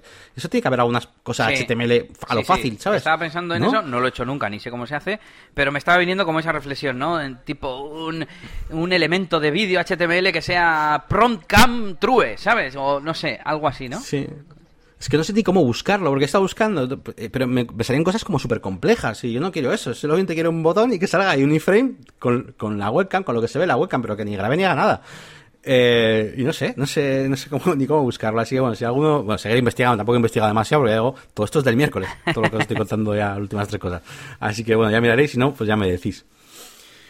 Y, nada, termino con hoy, con esta mañana, que bueno, hemos eh, lo he dedicado totalmente. Los jueves están dedicados, bueno, jueves y viernes sobre todo están dedicados más a proyectos internos y demás. Y vamos a rehacer toda la página web entera de, de lo que es la, la empresa del área de informática, porque hacen de todo, ¿eh? reparaciones informáticas, que si LOPD, que si hay servidores, almacenamiento por capas, eh, reparación de discos duros, bueno, hacen millones de cosas y es un Cristo que no veas. Y hemos tenido una reunión súper larga de más de tres horas, eh, hablando, donde básicamente hemos decidido el menú. O sea, la- a ver, la, la web está diseñada, la nueva, ¿eh? pero eh, claro, cada vez que hacemos cambios, pues implica muchas cosas. Así que bueno, eh, por lo menos ha servido para estructurarnos mejor. Y he activado el plugin gratuito, o el plugin gratuito, no es un plugin, el plan gratuito de, de Hotjar. Bueno, que tiene un plugin para poder conectarlo con WordPress. Hotjar, por si no lo sabéis, eh, yo creo que uno de los primeros programas lo comentamos. Es una página web que, en la que tú te registras, tiene un plan gratuito y te, per- y te genera mapas de calor, ¿vale? Mapas de calor de donde hace clic la gente, que es lo que le interesa, e incluso te saca vídeos captura, capturados de la, de la peña, que mola bastante. Y lo he activado en la web vieja para tomar decisiones acerca de lo que estamos, de lo que estamos haciendo ahora desarrollando para la web nueva. Y, y he activado, ya te digo, el plan gratuito. Lo he conectado con un plugin de WordPress, ¿vale? Que hay un plugin pa- para conectarlo fácilmente, porque si no es lo típico, es como si metes Analytics que meter un código, pues en vez de eso, pues con el plugin más sencillo. Y, y nada, y ya he visto ahí pues nada, los primeros 50 visitas o lo que sea, y ya me ha ido ahí generando mapas de calor. Y la verdad es que está está súper guapo, porque te da un montón de datos eh, interesantísimos eh, en las diferentes versiones, que si móvil, que si tal. Y, y nada, pues básicamente esa ha sido toda mi semana. Como veis, pues mucho desarrollo, WordPress y tal, y, y bueno, pues Te eso. falta el viernes pasado.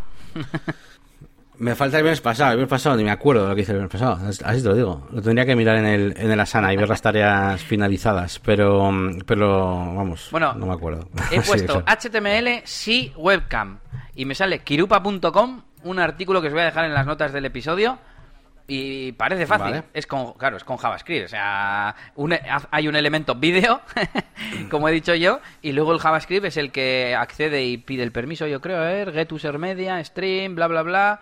Sí, sí, parece parece fácil. Luego igual para que funcione Mm. no, pero Es que yo creo que estarás de acuerdo conmigo que es una cosa chula, ¿no? O sea, y, y tiene mucho sí. sentido, ¿no? Ver un vídeo mientras, mientras estás, estás aprendiendo una coreografía y que al lado te veas a ti mismo. Pues está- Tiene todo está el guapo. sentido. Y, de- y molaría incluso un botoncito de abrir en ventana aparte, ¿no? Nueva, para que te lo puedas poner igual donde quieras o lo Sí. que sea. Vale, pues eso, venga, volvemos con volvemos con Elías eh, para que termine de contarnos Bueno, sus cosillas. Y estoy como al facetas. 50%, así que voy a darme caña. Antes me ha quedado pendiente decir eh, que como he estado usando MailChimp en ambas facetas de DJ, pues tengo unas reflexiones, ¿no? Que he investigado algunas cosas nuevas, por ejemplo, hay cosas que me gustan, cosas buenas, me he apuntado, que tiene una especie de modo agencia, por ahí en las opciones, o sea, no te hace falta registrarte de una forma rara, simplemente activas como la característica de clientes y tú desde, o sea, además desde ahí, le pides como permiso al, al supuesto cliente. Eh, y al cliente le llega un email que le lleva a su panel de control y autoriza que, que esa cuenta de MailChimp sea su agencia, algo así. Como que maneja esos términos, ¿no? Agencia y clientes. Y, y yo me lo he hecho con mis tres cuentas de MailChimp. Porque tengo tres, una la, digamos, personal y luego las dos de DJ y súper guay porque ahora sin, para cambiar de cuenta simplemente en el menú tipo Google cuando te logueas con varias dices pues manejar esta otra cuenta y te cambia de cuenta. Y además también eh, me he instalado la aplicación móvil eh, no sé si fue hace ya hace dos semanas o así pero que está bastante bien para ver por ejemplo los informes y tal no más que nada para consultar para crear las campañas evidentemente no y, y, también tiene el multicuenta. Abres la, la, Cuando he abierto la aplicación después de haber añadido los clientes, me preguntaba. Bueno, me, de, me he tenido que desloguear porque estaba con una de las cuentas de DJ. Me he logueado con la principal, que es la personal. La personal he hecho como si fuese la agencia. Y desde ahí accedes a las otras y te pregunta con cuál quieres. Una cosa más que he aprendido, eh, en, cuando estás diseñando, no, no, diseñando, en la, digamos, en la pantalla de edición de la campaña, del newsletter, abajo hay como opciones extra y hay una que es el seguimiento. Y si te conectas y lo integras con Google, te deja hacer seguimiento de Google Analytics automáticamente. Eh, le pones el nombre uh -huh. de la campaña, que te coge uno por defecto, pero puedes personalizarlo si quieres. Y muy guay, porque así no tienes que meterle enlaces eh, ya con, con etiquetas UTM. Claro, claro Llevan claro, sí, eh, so, eh, fuente MailChimp, Medium Newsletter y, y, campaña, el nombre de la campaña. Así que es, está guay. Eh, ¿Qué más? Algo que ya había hecho, pero que me parece guay. Lo he hecho en la de DJ Elías, que no lo tenía hecho, autenticar el dominio con DNS. Ya te manda, puedes autenticar un email. Te manda el típico correo electrónico con un enlace para confirmar que ese email te pertenece y te dejen enviar con ese con esa cuenta, ¿no? Pero si autorizas el email, el dominio, perdón, a través de eh, reglas de DNS, pues mola porque uno autorizas el dominio completo y dos eh, reduces mucho la posibilidad de llegar a spam, porque mm, digamos que cuando se comprueba si ese email pertenece, ese remitente pertenece a ese dominio, sale que sí, ¿sabes? No, es, no, es, no, sé cómo funciona, o sea, son el, el de Kim y el SPF famosos de, de los newsletters, ¿no? Pero bueno, que lo tiene muy fácil. Y luego otra función que he habilitado, pero no la he sacado partido, que se llama Conversations, conversaciones, que la tienes que habilitar y sirve para que al contestar te contesten a la típica dirección de correo de un servicio y que lleva como un, una clave de ticket, que identifica que eso es como un ticket, una conversación. Y así sí, sí. puedes contestar y gestionar ese ticket, vamos a llamarlo, desde MailChimp. De momento no me ha contestado nadie mm, desde que uso esto, pero lo voy a usar. Vale, cosas malas, cosas que no me han gustado. Eh, para traducir el pie de página que se mete siempre, el típico de, de suscribir, la dirección física y sí. tal, tienes que traducir tú a mano el bloque. Pero es que encima ese bloque pertenece a ese newsletter. No es global para el siguiente newsletter. Es, es de ese diseño, ¿no? Es del diseño ese, ¿no? Es como un... Mm. O sea, cada diseño tiene, te lo mete ahí, como en un, en un bloque HTML, por así decirlo, ¿no? Es un texto normal. Sí, me, no... utiliza luego etiquetas de estas eh, merch, merch tags eh, para poner la dirección no la escribes tú, la dirección la coge de tu configuración. Sí, o el año, sí. sí y sí. a ver, me imagino que puedes crearte tú tu propia plantilla, usar siempre la misma y además uso una cosa súper sencilla, o sea, muy una columna con el logo arriba y ya está, y un botón abajo para el call to action. Entonces me podría valer, pero ¿y si otro día quiero usar una plantilla de dos columnas? Ya no puedo que, que, tengo que copiar y pegar. Me ha parecido como muy cutre, ¿no? Que, que, no tengan previsto el tema de las traducciones. O al menos guardar el pie de página de forma global, ¿sabes? Mm yeah. Y luego, en la lo he visto en la aplicación móvil, hay una opción que pone reenviar a, a los que no han abierto, resend to unknown openers. Y por un lado he pensado, hola, spameando ahí a los que ya les has escrito. Y luego he pensado, bueno, pero es gente que no es que no haya clicado, es que no lo han abierto. ¿Sabes? Igual lo han borrado sin querer, igual... Entonces, no sé si me parece bien o mal, yo lo he metido aquí como en mal, porque no sé hasta qué punto, si alguien ha borrado el email por la razón que sea, yo le tengo que enviar otro. No sé, no, no sé hasta qué punto me parece bien. Y luego, cosas que me faltan, eh, quiero entender mejor las audiencias y los grupos, porque hay una opción que es audiencias, y que en la cuenta gratis solo puedes tener una, pero como que puedes tener varias audiencias. Entonces no sé si se refiere como para tener varios proyectos dentro de una misma cuenta o no no no me queda no me queda claro. Y luego también hay un concepto que es grupos que dice algo así como para que el propio usuario se pueda apuntar y desapuntar. Imagínate, en, en el tema de Elías DJ, para un grupo de sesiones, como por intereses, ¿no? Decía algo así la descripción. Eh, sesiones, vídeos, directos, lo que sea, ¿no? Y que ellos digan, bueno, pues sí me apetece, me apetece que me escribas cuando hay sesiones nuevas, pero no cuando hay vídeos nuevos porque no me gusta verlos. Pues ya está. Pero no, no he conseguido ver cómo va porque yo hice un, un grupo y dentro de un grupo había como subelementos, pero se podían hacer grupos nuevos. No, no lo he pillado. A ver si alguien de nuestra audiencia nos puede eh, arrojar un poco de luz sobre esto, pero bueno, lo investigaré en el futuro. Y por último, me he apuntado también el probar las automatizaciones, porque tiene por ahí, pues que si automatizaciones de, de cuando se apuntan o cuando se desuscriben o cuando, no sé, es que esas son las más obvias, ¿no? No me acuerdo de cuáles hay, pero vamos, emails automáticos que no tengas tú que estar creando el newsletter, yo qué sé, no sé, igual puedes conectar tu blog y que mande un, un email con los cinco últimos artículos o algo así, no sé. Muy bien, pues eh, sí, a ver, yo el tema de los. Yo sé de que has dicho de la audiencia y tal. Yo hace tiempo que no, no manejo mucho MailChimp. Yo sí que recuerdo que antes había eh, algo llamado segmentos y grupos.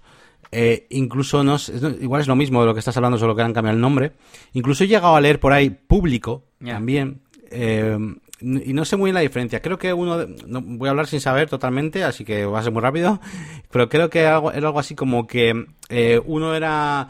Em, eh, o sea, eh, por ejemplo, los grupos eran peña, eh, suscriptores que los, los clasificas por, por su, lo que les interesa, sus intereses y demás. Y, y puedes poner como categorías, nombres y demás a esos grupos. Y luego lo, lo, otro, lo de, lo de segmentarlo, era como era como para filtrar tus propios contactos, como con datos más privados, no sé por así decirlo, más, datos del contacto o algo así, ¿sabes? Eh, es que no sé decir muy bien qué era, pero algo así, no, sé muy bien. Sé que los grupos, sé que los grupos era para eso, o sea, lo que lo que al final se utilizaba eran los grupos para para segmentarlos por intereses y tal. A ver, justo ahora has mezclado los dos conceptos y no pueden estar juntos. eh, segmentar lo tengo claro porque además en Google Analytics funciona igual. Tú filtras por una condición como el que he hecho yo, no hoy. enviado a los que su boda es entre esta fecha y esta fecha. Pues eso es un segmento. Además, como si cogieras el segmento de una recta, ¿no? en geometría. Y, mm, y los grupos, ahora que lo has explicado tú, sí que veo como que el segmento es un dato, es un segmento que tú haces con los datos que tú tienes y el grupo es más bien algo externo para la, o sea, que lo maneja el, propio suscriptor. ¿Me interesa de esto o no me interesa de esto? Sí, de hecho, eso, eso último suele, la peña es lo que conecta con Salesforce, CRM y mierdas así, ¿no? Es como esos datos que tú manejas dentro de una base de datos, pues esos datos ya no es, no son, no son útiles para la campaña, ¿no? Sí, para, en el pie de página, una de las opciones es de suscribir, pero la otra es actualiza tus preferencias. Entonces, como para eso, ¿no?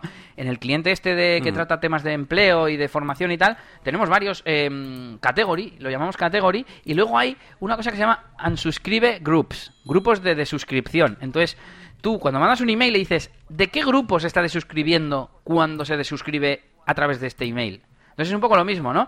Es vincular el email que mandas a unos interesados y a su vez a que cuando eso se, se, desuscriben, se desuscriben solo de ese interés.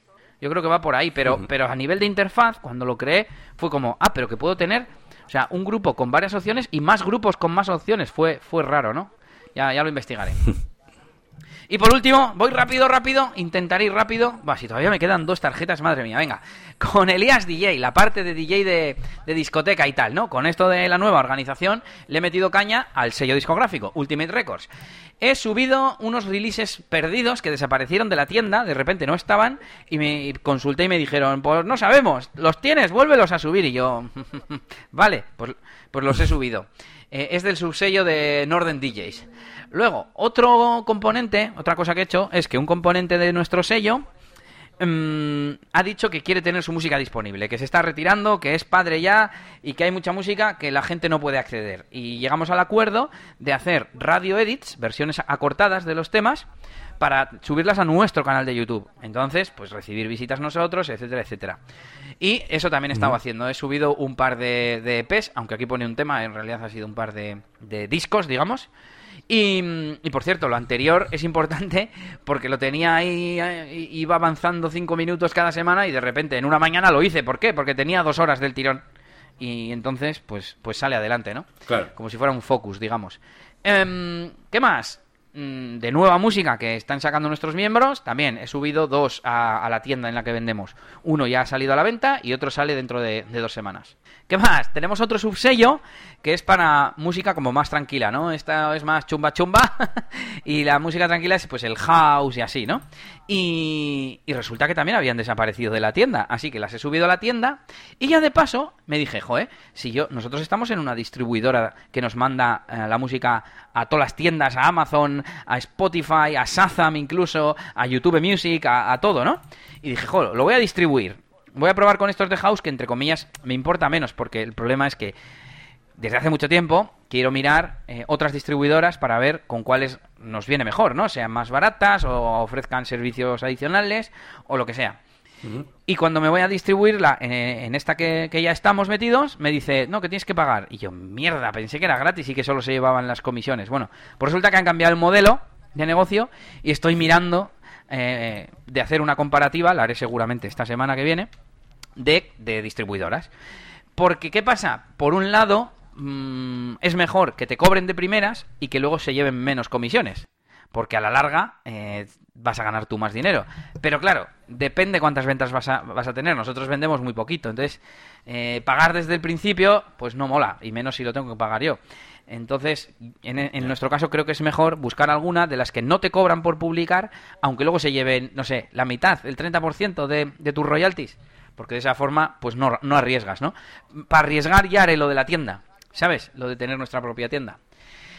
Vale, eso en cuanto a Ultimate Records. En cuanto a los directos, bueno, pues hice directo, como no, el sábado pasado y utilicé una nueva plataforma, StreamYard, que la conocí gracias a cuando estaban preparando la WordCamp España Online.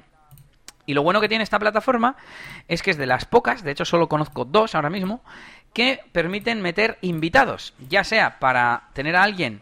Em, a ver, hay, hay varias plataformas que te permiten tener a mucha gente y que se vea a todos emitiendo online. Mismamente Hangouts On Air, por ejemplo, ¿no? pero no, no, las hay que tengan como un apartado de realización. De ahora este invitado que salga, ahora este, ahora los dos, compartiendo pantalla, uno pequeño, otro grande, y ahora no, ahora voy a poner una imagen por encima, y con el logo, y con un mensaje, y con no sé qué. Y todo eso, StreamYard sí lo tiene. Es la que mejor combina la parte de videoconferencia, entre comillas, creo que solo tiene hasta seis personas. Pero claro, ¿por qué? Porque está pensado para luego emitir. Entonces, que combina eh, la videoconferencia con la realización de poder poner a la gente, mutearla, pues ahora este está en pantalla pero sin audio y cosas así, ¿no? Eh, la parte de los gráficos y con la emisión. Por supuesto, es emisión multicanal eh, y tiene un montón de, destinos, YouTube, Facebook, página de Facebook, etcétera, etcétera. Y pagué, pero no por los invitados, que es lo que me interesaba, sino porque si no pagabas salían sus logotipos y tal. Y dije, mira, voy a probarlo. Esta noche voy a probar, fue todo el sábado. Voy a probar a tener a la gente que ve el directo e invitarles a que se metan, porque yo ya he visto varios vídeos de Tomorrowland, el famoso festival, o de DJs famosos como David Guetta o y así, que ellos salen un poco grandes y a la derecha dejan un espacio y van saliendo ahí los fans, ahí bailando en su casa, sin audio ni nada. Y dije, joder, ¿cómo, ¿cómo mola, tío? Y pues yo lo hice el sábado.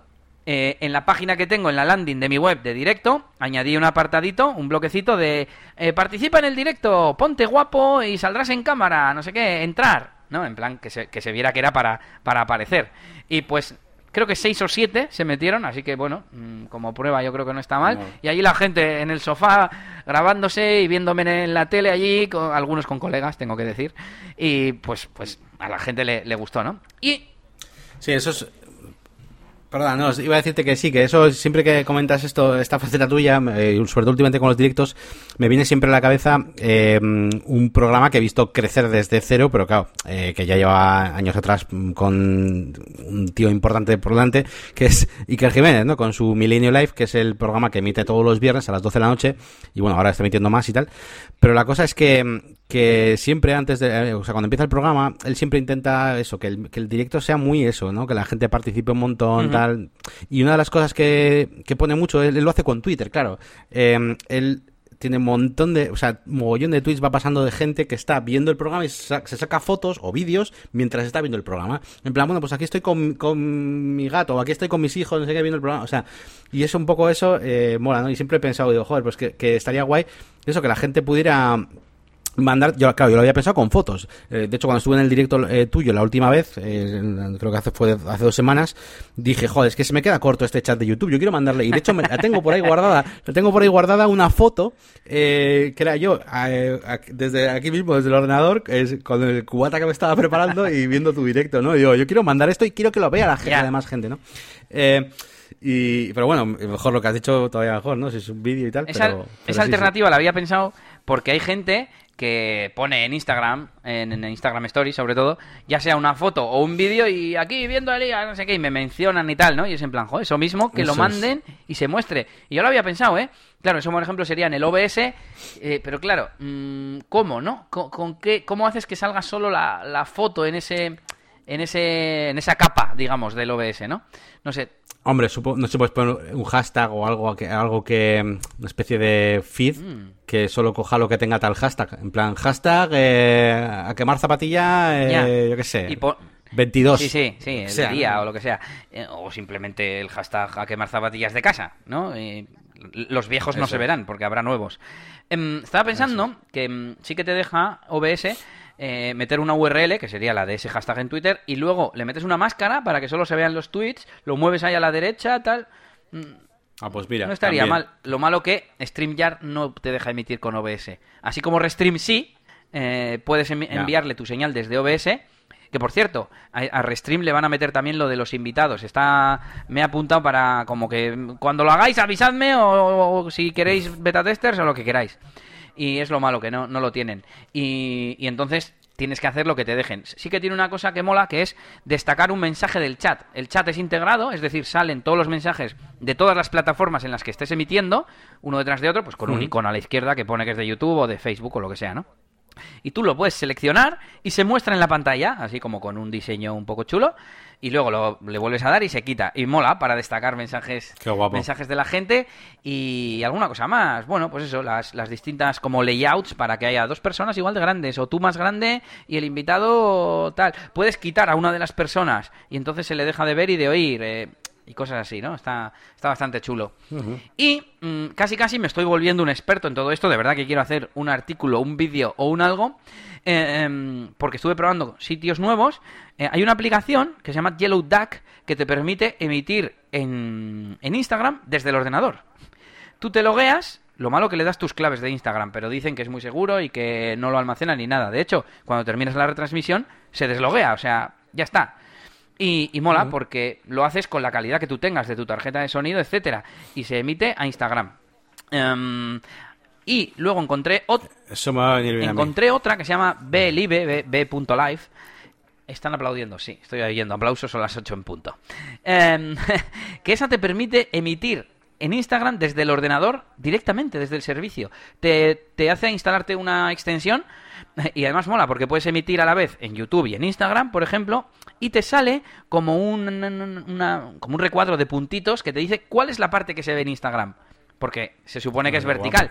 Aunque el otro día Nelly lo abrió desde el ordenador, porque ahora se pueden ver los directos, y me veía en horizontal el vídeo completo. Así que, oh. hostia, cuidado, ¿eh? A ver si se va fuera de las franjas, va a haber algo, algo que no tenga que salir. Y nada, pues, pues ya ves que estoy investigando un montón de estos servicios y voy a tener que hacer un vídeo en YouTube, volverme youtuber y hacer y clonarme, porque si no no me va a dar tiempo. bueno, eso, la plataforma StreamYard que me ha gustado mucho, he contratado un mes. Ah, y la otra función es la posibilidad de tener un DJ o incluso un festival en directo, pero de verdad. Que entres tú, te metas ahí y yo diga, bueno, pues ya tenemos aquí en cabina, como se suele decir en la discoteca, a DJ Pepito, en ese momento me pongo los dos juntos, ¿qué tal? ¿Ya estás preparado? Tal, venga, tal. Y entonces te pincho a ti, pero yo sigo siendo el que controla el streaming, ¿sabes? Entonces, eso, eso mola mucho. Y pretendo pues mm, claro, lo malo que no me da la vida. Entonces estamos a jueves a las 8 de la tarde, como acabamos de decir, y no mm, solo he preguntado a una persona. Así que igual esta semana lo hago improvisado con una persona, o me hago el directo del sábado y me hago uno extra el domingo, o yo qué sé, igual cuando pueda esa persona, ¿no? Y ya que nos sirva como de prueba final de concepto de para montar una fiestecilla, ¿no? En online. A ver si nos dura la desescalada esta para, para hacer más directos. Em, sí, las discotecas es lo último que, van a abrir, o sea que... Si, el Marshmallow, Marshmallow ese hizo un directo en Fortnite, Fortnite hace un año así, creo, imagínate. Y bueno, tuve menos donaciones, yo creo que porque está, estuve más concentrado en el tema este de la, de la emisión y tal. Y capturé 19 nuevos emails para, para mi audiencia de MailChimp. Así que, muy bien. Mandé un newsletter el sábado, tuve un 30% de aperturas y un 6,5% de clics, que creo que está muy bien también. Tuve 16 eh, visitas gracias a, ese newsletter a la página de directo. 16, se me están haciendo pocas. Y también, no, 16 no. Ah, bueno, igual con el newsletter sí, con el newsletter sí. Pero tuve 109 en total. 109. Eh, de 109 visitas, o sea, 109, sí, visitas, sí, a, a diferentes páginas, eh, cuyas página de destino era la del directo. Esa es la clave. O sea, vinieron a ver el directo y luego algunos miraron otras cosas. ¿Qué miraron? Tres se fueron a la home. Y los siguientes que voy a decir fueron solamente una persona. Uno miró biografía, otro miró consultas, otro miró, miró una sesión y otro miró un directo antiguo. Entonces, bueno, todo cuenta. Es meterles en la rueda, ¿no? Como, como decimos últimamente.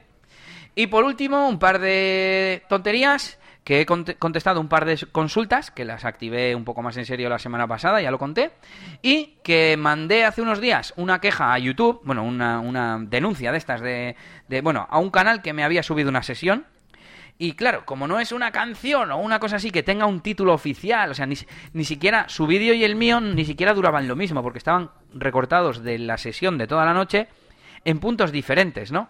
Y mandé una reclamación de derechos de autor y claro, me han pedido más información y yo, joder, qué rollo. Pero bueno, les he explicado, digo, a ver, soy DJ, esto es una sesión, ¿qué tal, qué cual? Este la subió cinco días antes que yo porque cogió de la noche completa y la ha recortado. Pero ya veis que tiene la misma imagen, es que encima yo puse el flyer completo y él recortó y dejó solo la parte donde no se ven los DJs, o sea, la parte como el diseño, ¿no? Mm. de la imagen promocional.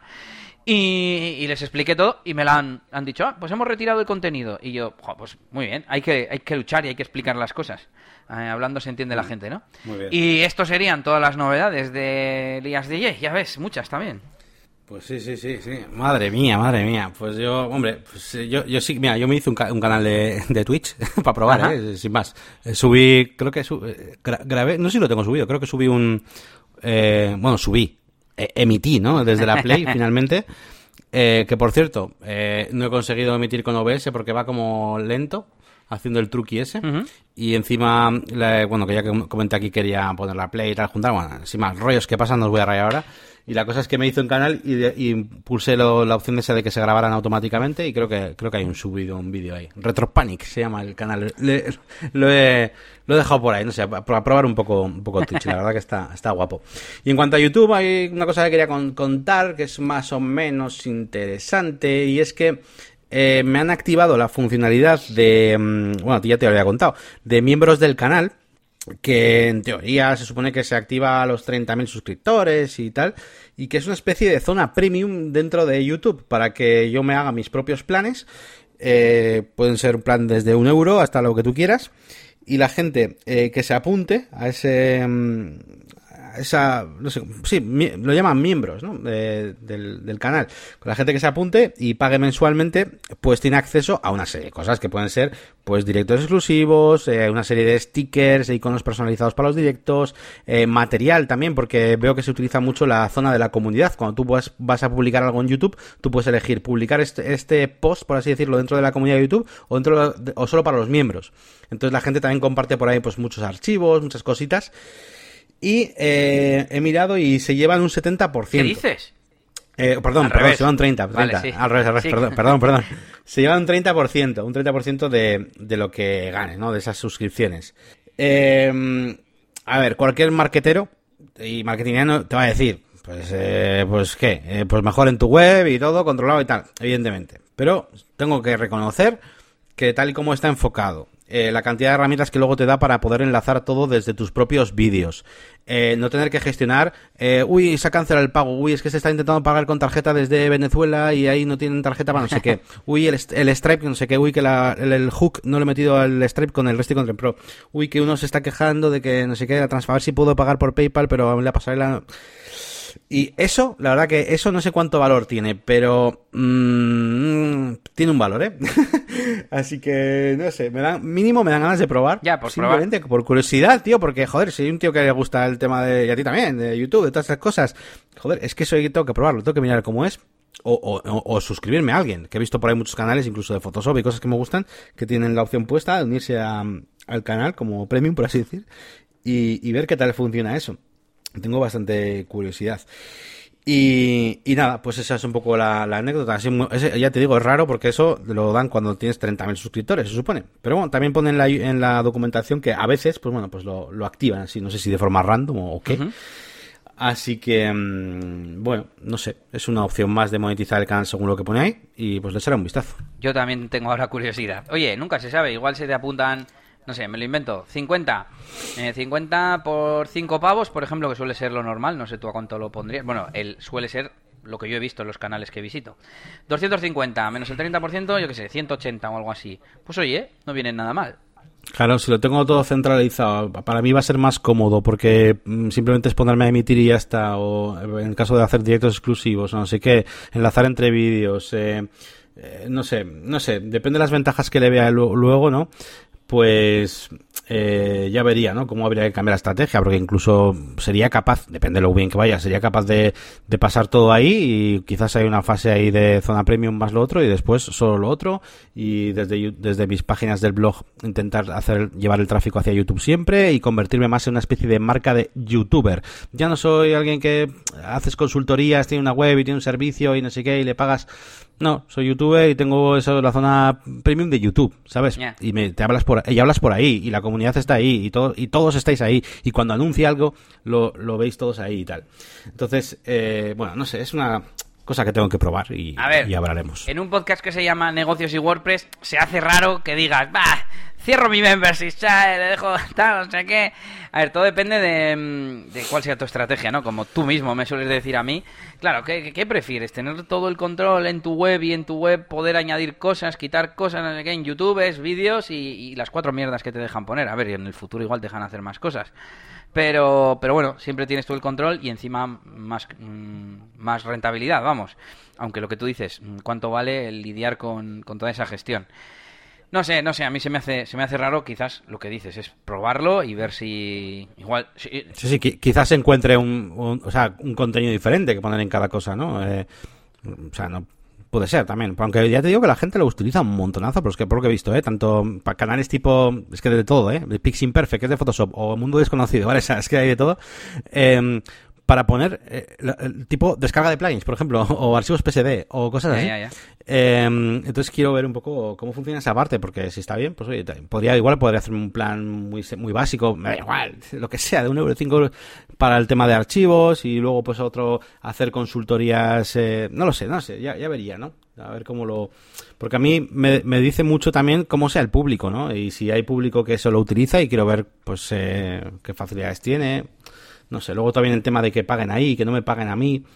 Eh, no sé, hay cosas de ventajas y desventajas, está claro. Ya hablaremos, ya hablaremos. Vale, vale, la cosa es eso, probarlo. Igual encuentras que tienes más tasa de conversión en YouTube y dices, pues me compensa más, yo qué sé. Bueno, pues termino yo con eliasgomez.pro, el proyecto de, de, distribución alimentaria en el que estoy haciendo automatización y demás con Airtable e Integromat a tope. Em, he reducido el tiempo con esa nueva organización. Lo bueno es que a la vez nos hemos organizado mejor en cuanto a tareas y reuniones y tal, y creo que estamos siendo más productivos. Bueno, me ha entrado un nuevo cliente de, de SEO. Bueno, es un conocido al que hemos llegado a un acuerdo y tal. Y, y, bueno, pues de momento le he hecho un VPO básico y he empezado a optimizar un poco las cosas que, mm, que, que más le interesaban, ¿no? Unos artículos del blog y tal. Pero ¿qué pasa? Que está hecho, aquí hablé contigo, que está hecho con Avada, pero a su vez tiene instalado Elementor y el constructor que trae Avada, el Fusion Builder este, es una caca de la vaca. O sea, no es, no es, si no es, no es visual realmente. O sea, Ya, es una movida muy rara. Yo es la- lo comenté la otra vez, pero es que a mí me volvió Los bloques, hay bloques, pero no ves nada de, de lo que hay dentro. Bueno, a veces el código o a veces, no sé, es raro. Pero nada, tienes que, tienes que darle al puñetero lápiz para ver qué hay dentro. O sea, sí, sí, eh, no te enteras. Yo, yo veo una web y no, y no tengo que andar con la web abierta en otra, en otra pantalla mirando a ver, este, uno, dos, tres, el cuarto widget es el que quiero cambiar. Uno, dos, tres, cuarto, este es. Sí, sí, en, en- Sí, en ese en plan. así. Eh, es, es- no sé si se podrá pasar al menos a código, a- al editor normal, y luego ya como quede pues, con Elementor o yo qué sé. Y mm, me pasaron dos cosas principalmente. Una, eh, había un artículo que se mostraron unas imágenes como pequeñitas. o- o, eh, es de una organizadora profesional, de estas que se han puesto ahora de moda. Eh, y era un armario que había ordenado y pues de vez en cuando ponía una foto de antes y después o cosas así, ¿no? Y me decía eh, GTmetrix que la foto se estaba mostrando muy grande. Digo, ah, pues no sé, voy a mirar. Me costó encontrarla porque encima era una foto pero estaba metida dentro de un editor de texto, el widget, ¿sabes? El widget no era un widget de imagen. De imagen. Y, y le doy a, a editar la imagen, digo, voy a elegir otro tamaño de los de WordPress. ¡No tiene! ¡No tiene! Ah, Carga directamente la grande. Y es en plan, ¿de verdad me voy a tener que hacer una imagen nueva específica de los tamaño, del tamaño que yo quiero? Así que de momento mm, no lo he tocado porque la otra cosa que me pasa es que de repente digo, ¿eh? ¿Cómo que el H2 es más grande que el H1? Me decía Cocolice. Y digo, pues ¿dónde está el H? Busqué en el código, pues resulta que el H1 del tema lo tienen oculto, bueno, oculto, con color blanco, y como el fondo es blanco no se ve. Y el, el título que tú ves del artículo es un H2 dentro del contenido, al que a su vez le han metido debajo del H2 una virgulilla, una mierdecilla de, de adornito, que es como parte de su identidad corporativa, eh, que no tenía alt. Y claro, ¿qué le pongo? Ordena tu armario a, un, a una imagen que es un separador. ¿Sabes? Y, y hablé con, con esta chica y le dije, oye, me pasa esto, habla con los que te han hecho la web, diles que te arreglen lo del encabezado, como mínimo, que le den los estilos al H1 o que hagan lo que quieran, pero que el H1 sea el título y se vea bien y... A ver, que el, el H1 estaba. Era más o menos, bueno, de hecho, claro, el H1 es el título que tú pongas en la caja de título. Y el H2, que es el que parece que es el título, cuando tú lo ves, en realidad está en el contenido. Entonces pueden ser diferentes. Entonces, un lío. Y entonces, a ver si, si se lo dice. Y de momento he hecho eso, como una toma de contacto de- del cliente de optimización básica de VPO, eh, optimización básica de las URLs y ya esta semana haré lo, lo gordo. Estoy haciendo un poco de seguimiento de palabras, pero me pasaba un poco lo que comentábamos antes. ¿De qué palabras? ¿Sabes? Tiene uno de la mudanza, para ayudarte desde el punto de vista de organización en casa antes de hacerla y organización después en la nueva casa. Y claro, ¿qué pones? Pues yo, claro, pues eh, consejos mudanza, ¿no? Pero eso es muy, muy ambiguo, entonces no sé. Eh, y por último, un nuevo lead que me ha entrado, que quiero comentar, porque mm, es a través de un conocido y le dije, yo es que no hago proyectos, era para hacer una web, ¿no? Digo, es que ya proyectos web no hago. Digo, a ver, mm, ya que es contacto tuyo y tal, me fío y si quieres, pues que me llame y hablamos y tal. Y cómo mola, porque enseguida yo le dije que no hago presupuestos, que hago proyectos pero que no hago presupuestos y que tendría que ser a través de mi sistema de, de experto WordPress y estuvimos hablando pues casi una hora del proyecto y tal, y de esto que ves que hay buen feeling y buen rollo y te entiendes, era una persona joven, iba a decir más joven que yo, yo es que tengo casi 40 ya, y, encima era un proyecto musical y me, me, me, me- me moló y, y él está contento, además tiene una parte de web, pero también tiene una parte como de automatización, ¿no? Hace muchas cosas manualmente, de captación de leads y cosas así, que luego él quiere ir automatizando, y es que encajaba perfecto con lo que estoy haciendo ahora, así que... Eh, me ha dicho que sí, que vamos a trabajar y que ahora dice, vale, yo solo quería tener una persona que sepa que me lo va a hacer y ahora ya me lo voy a currar, voy a prepararte todo lo, que quiero que sea la web, qué cosas, que- yo qué sé, definir los procesos que quiero ir automatizando, etcétera, etcétera. Así que, pues no sé, espero poder contarlo dentro de poco. Muy bien, tío. Muy bien, muy bien, muy bien. Pues nada, eh, vamos, vamos eh, ya directamente al bloque de feedback. Eh, que esta semana tenemos feedback también, por si no, era suficiente con todo lo que os hemos contado hoy. Y comenzamos con eh, Iñaki, que nos escribe desde el formulario de, contacto. Nos dice, hola pareja, os sigo vuestro podcast desde hace tiempo y me gustaría pedir vuestro consejo. No me dedico profesionalmente a este mundo, pero hago cositas con WordPress para mis amigos, una consulta, un restaurante. Hasta ahora cosas bastante sencillas, tipo web corporativa, pero la cosa se me ha complicado un poco. Unos familiares tienen una tienda de ropa que obligatoriamente permanece cerrada por lo que el quebranto económico está siendo notable y me han pedido que les monte un e-commerce. Obviamente les he dicho que sí, y he montado algunas pruebas con distintos themes, y es aquí donde tengo la duda sobre cuál elegir. De momento me decanto, me canto por el theme Shopkeeper, más que nada porque con cuatro retoques tendría la tienda en marcha. Eh, las otras opciones son Flatsome, Genesis más el Storefront, eh, o Astra más Elementor más WooCommerce. Pero estas dos últimas me requieren mucho tiempo. ¿Cuál es vuestra recomendación al respecto? ¿Conocéis el tema eh, Shopkeeper? Eh, bueno, pues bueno, no sé si algo más, me recomendáis alguno, qué tal se llevan Divi y WooCommerce, cualquier eh, ayuda será bien recibida. Gracias y un saludo. Bueno, pues le doy yo un poco una reflexión rápida. Eh, bueno, me ha llamado la atención lo de Genesis más Storefront. Genesis es un framework y Storefront no es un theme child de, Genesis, ¿no? Storefront Claro, es un tema sí, sí. por sí mismo. De hecho, que, es. que hace como, como de parent theme, ¿no? Porque hay child themes para Storefront, si no recuerdo mal. Eh, luego, dice Astra más Elementor más WooCommerce.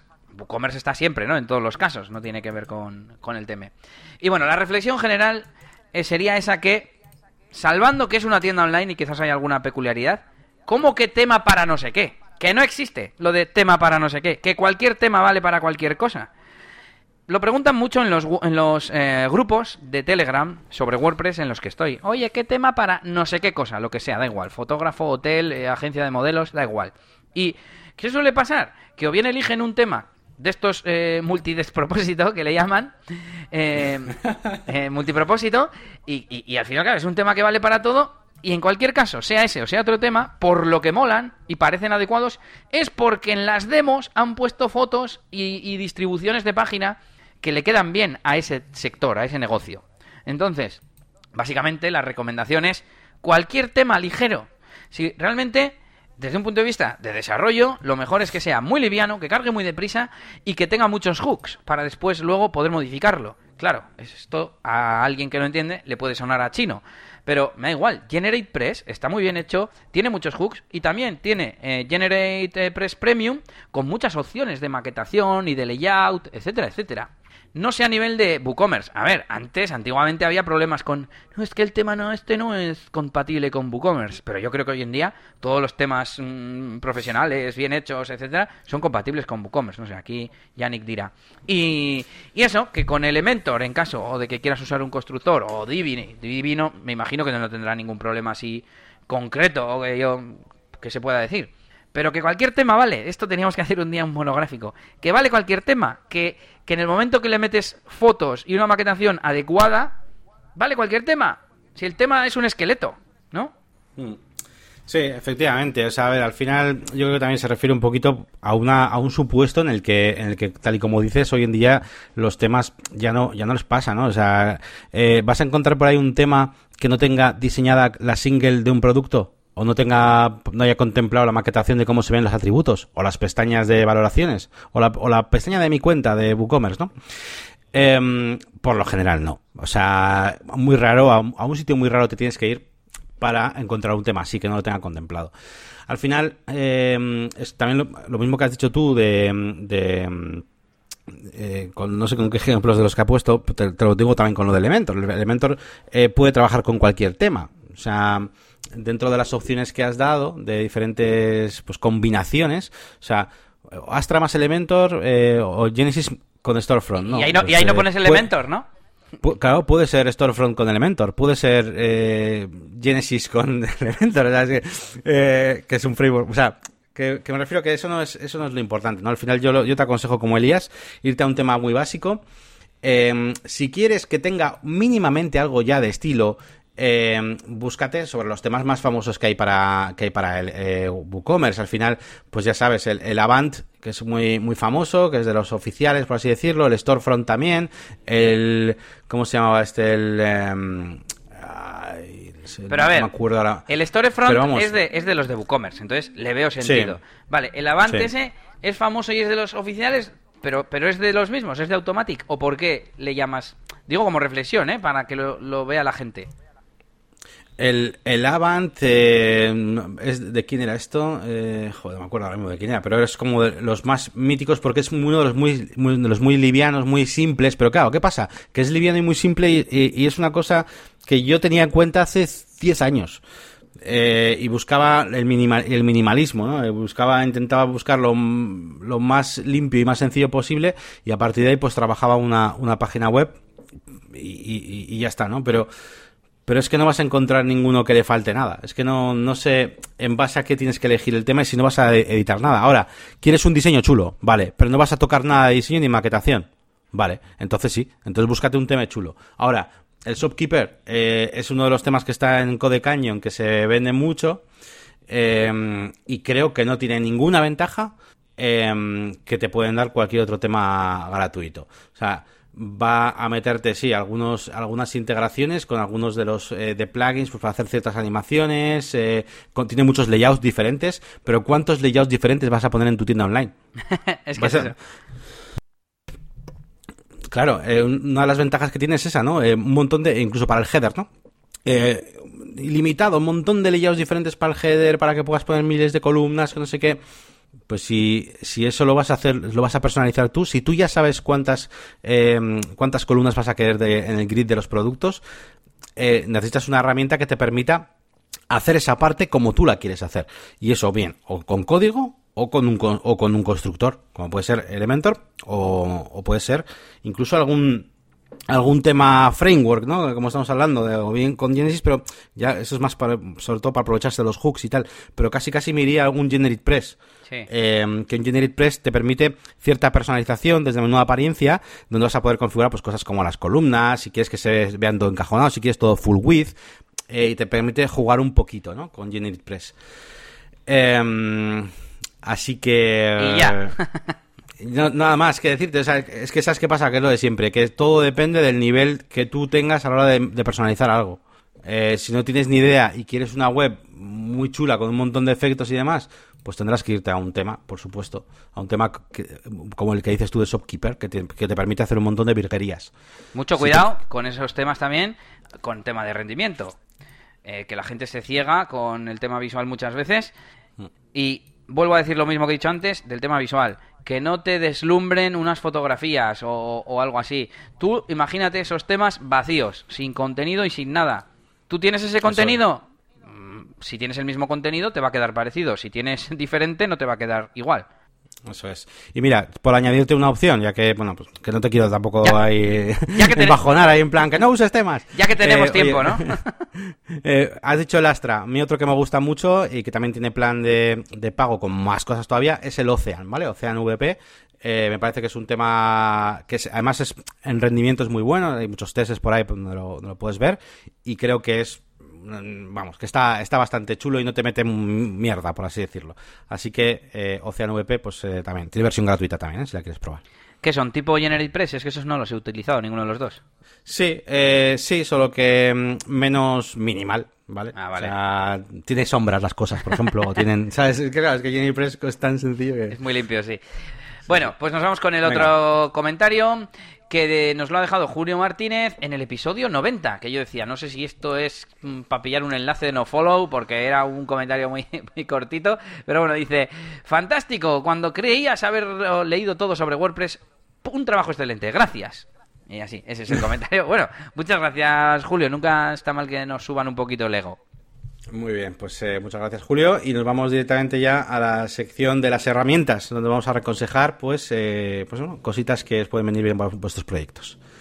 Venga, pues voy yo, por lo que parece, con una extensión. Una extensión, hace tiempo, yo creo que no recomiendo extensiones.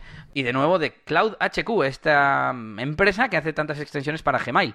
Y esta se llama Short Gmail Inbox. Te hace en el sidebar izquierdo, en la barra lateral, eh, como unos, eh, unas, en realidad son búsquedas, pero es como una especie de menú adicional con organizado en, con, en forma de árbol y tal, de te pone los no leídos, te pone organizados por contacto, a los que ha a los que no te han respondido, a los que tú tienes pendiente de responder y cosas así, ¿no? Son como búsquedas rápidas que, que están muy guay, pues para tenerlas a mano. Yo mm, no creo que lo use porque soy bastante minimalista también con el correo, pero lo tengo todavía instalado para seguir probándolo y lo que he probado me ha gustado bastante. Muy bien, pues yo voy con una recomendación que son dos plugins que hacen casi lo mismo, ¿vale? Eh, los dos plugins sirven para que eh, creemos en nuestro WordPress enlaces eh, de forma más o menos automática. yo lo estoy usando, pues por ejemplo, para la nueva web que estoy haciendo de la agencia, pues cada vez que alguien pone la, en un artículo, en una página o lo que sea, ¿no? Dentro del contenido se, pues, se pone la palabra reparaciones informáticas, por lo que sea, pues que haya un enlace que lleve a esa sección, ¿no? Y os traigo dos plugins. Eh, uno es WPA SEO Autolinker, que este es un poquito el más eh, típico, donde te sale una cajita y tú pones todas las palabras clave, una coma y el link eh, que quieres que te lleve, ¿no? Sencillo, más, más o menos manual. Tiene algunas opciones y tal, pero bueno, más o menos hace eso. Y el otro es Internal Link User SEO Autolinker for WordPress. Y este lo que hace es una cosa mm, más o menos inteligente, ¿vale? O sea, esto aquí no le pones tú manualmente lo que quieres, sino que Em, a ver, ¿cómo, diría esto? Bueno, sí, sí, que le pones manualmente, pero es, otra metodología. Te lo explico cómo. Tú tienes un artículo.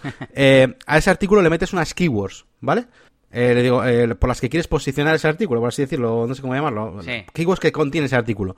Vale. Y entonces, al, digamos que el, el plugin lo que hace es busca en la web palabras que coincidan con la keyword de ese artículo y entonces lo enlaza a ese artículo. Ya. ¿Vale? Funciona, o sea, parecido, pero es otra forma de trabajarlo, ¿no? Aparte, este mm, Internal Link User tiene un montonazo de opciones eh, para SEO, para, eh, para utilizar para las keywords y tiene también versión pro con mogollón de cosas más para SEO. Este es un poquito más rarito, es más... Si lo tenéis muy claro lo que queréis hacer, pues mejor es el otro, es más fácil. Pero este es interesante. El primero que has dicho es el que tenemos en negocios y WordPress para que se autoenlacen las, las palabras y con, seguimiento con parámetros UTM y eso, en plan, pues sobre todo para enlaces externos, ¿no? En este caso. y, desde entonces tengo ganas de comparar varios plugins que, que, hay similares y ver cuál es el mejor, entre comillas, ¿no? Eh, igual algún día de estos también pruebo ese que has dicho. Muy bien, pues nos vamos directamente ya a la fase final de nuestro programa. Nuestro programa que, bueno, eh, ha durado casi dos horas. Estamos ya llegando pues más cerca de las dos horas que de la hora y media, por lo menos en la grabación. Por ahí quedará. Y, nada, nos vamos a despedir ya. Eh, no sin antes recordaros que, bueno, pues voy a visitar nuestras, todos nuestros canales de, difusión. Tenemos eh, mi canal de YouTube, La Máquina de Branding. Si te has perdido algún vídeo, pues eh, ya sabes que tengo ahí pues todo mi contenido.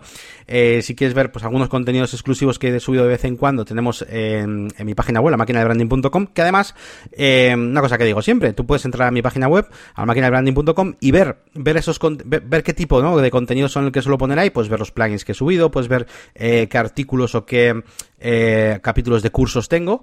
Eh, y porque están publicados y son públicos, solo que es el vídeo, ¿no? El que está, digamos, solamente para la zona premium. Así que bueno, si tienes dudas, puedes echar un vistazo a lo que hay. Y si te gusta, pues te puedes suscribir un mes o más, lo que tú quieras. Y en el otro lado tenemos pues todos los sitios web de, de Elías. Venga, dilos tú pues eliasgomez.pro para WordPress, automatización, etcétera, y djelias.es para eventos.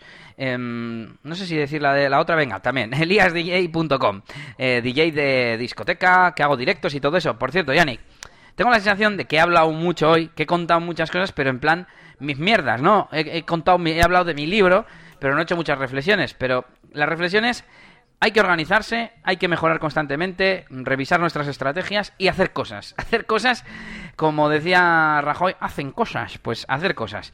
Eh, lo que sea, una campañita, un artículo, no sé qué, siempre intentando medir, pero está claro que el que mm, hace cosas consigue resultados. Está claro, muy buen, muy buen resumen. Así que nada, la última que faltaba, por supuesto, es negocioswp.es, ¿vale? Que es nuestra página web del podcast, donde también puedes enviar eh, vuestras consultas en el formulario de contacto. Y nada más, nos vamos a despedir ya. Un saludito a todos y hasta el próximo programa. Agur. Hasta luego.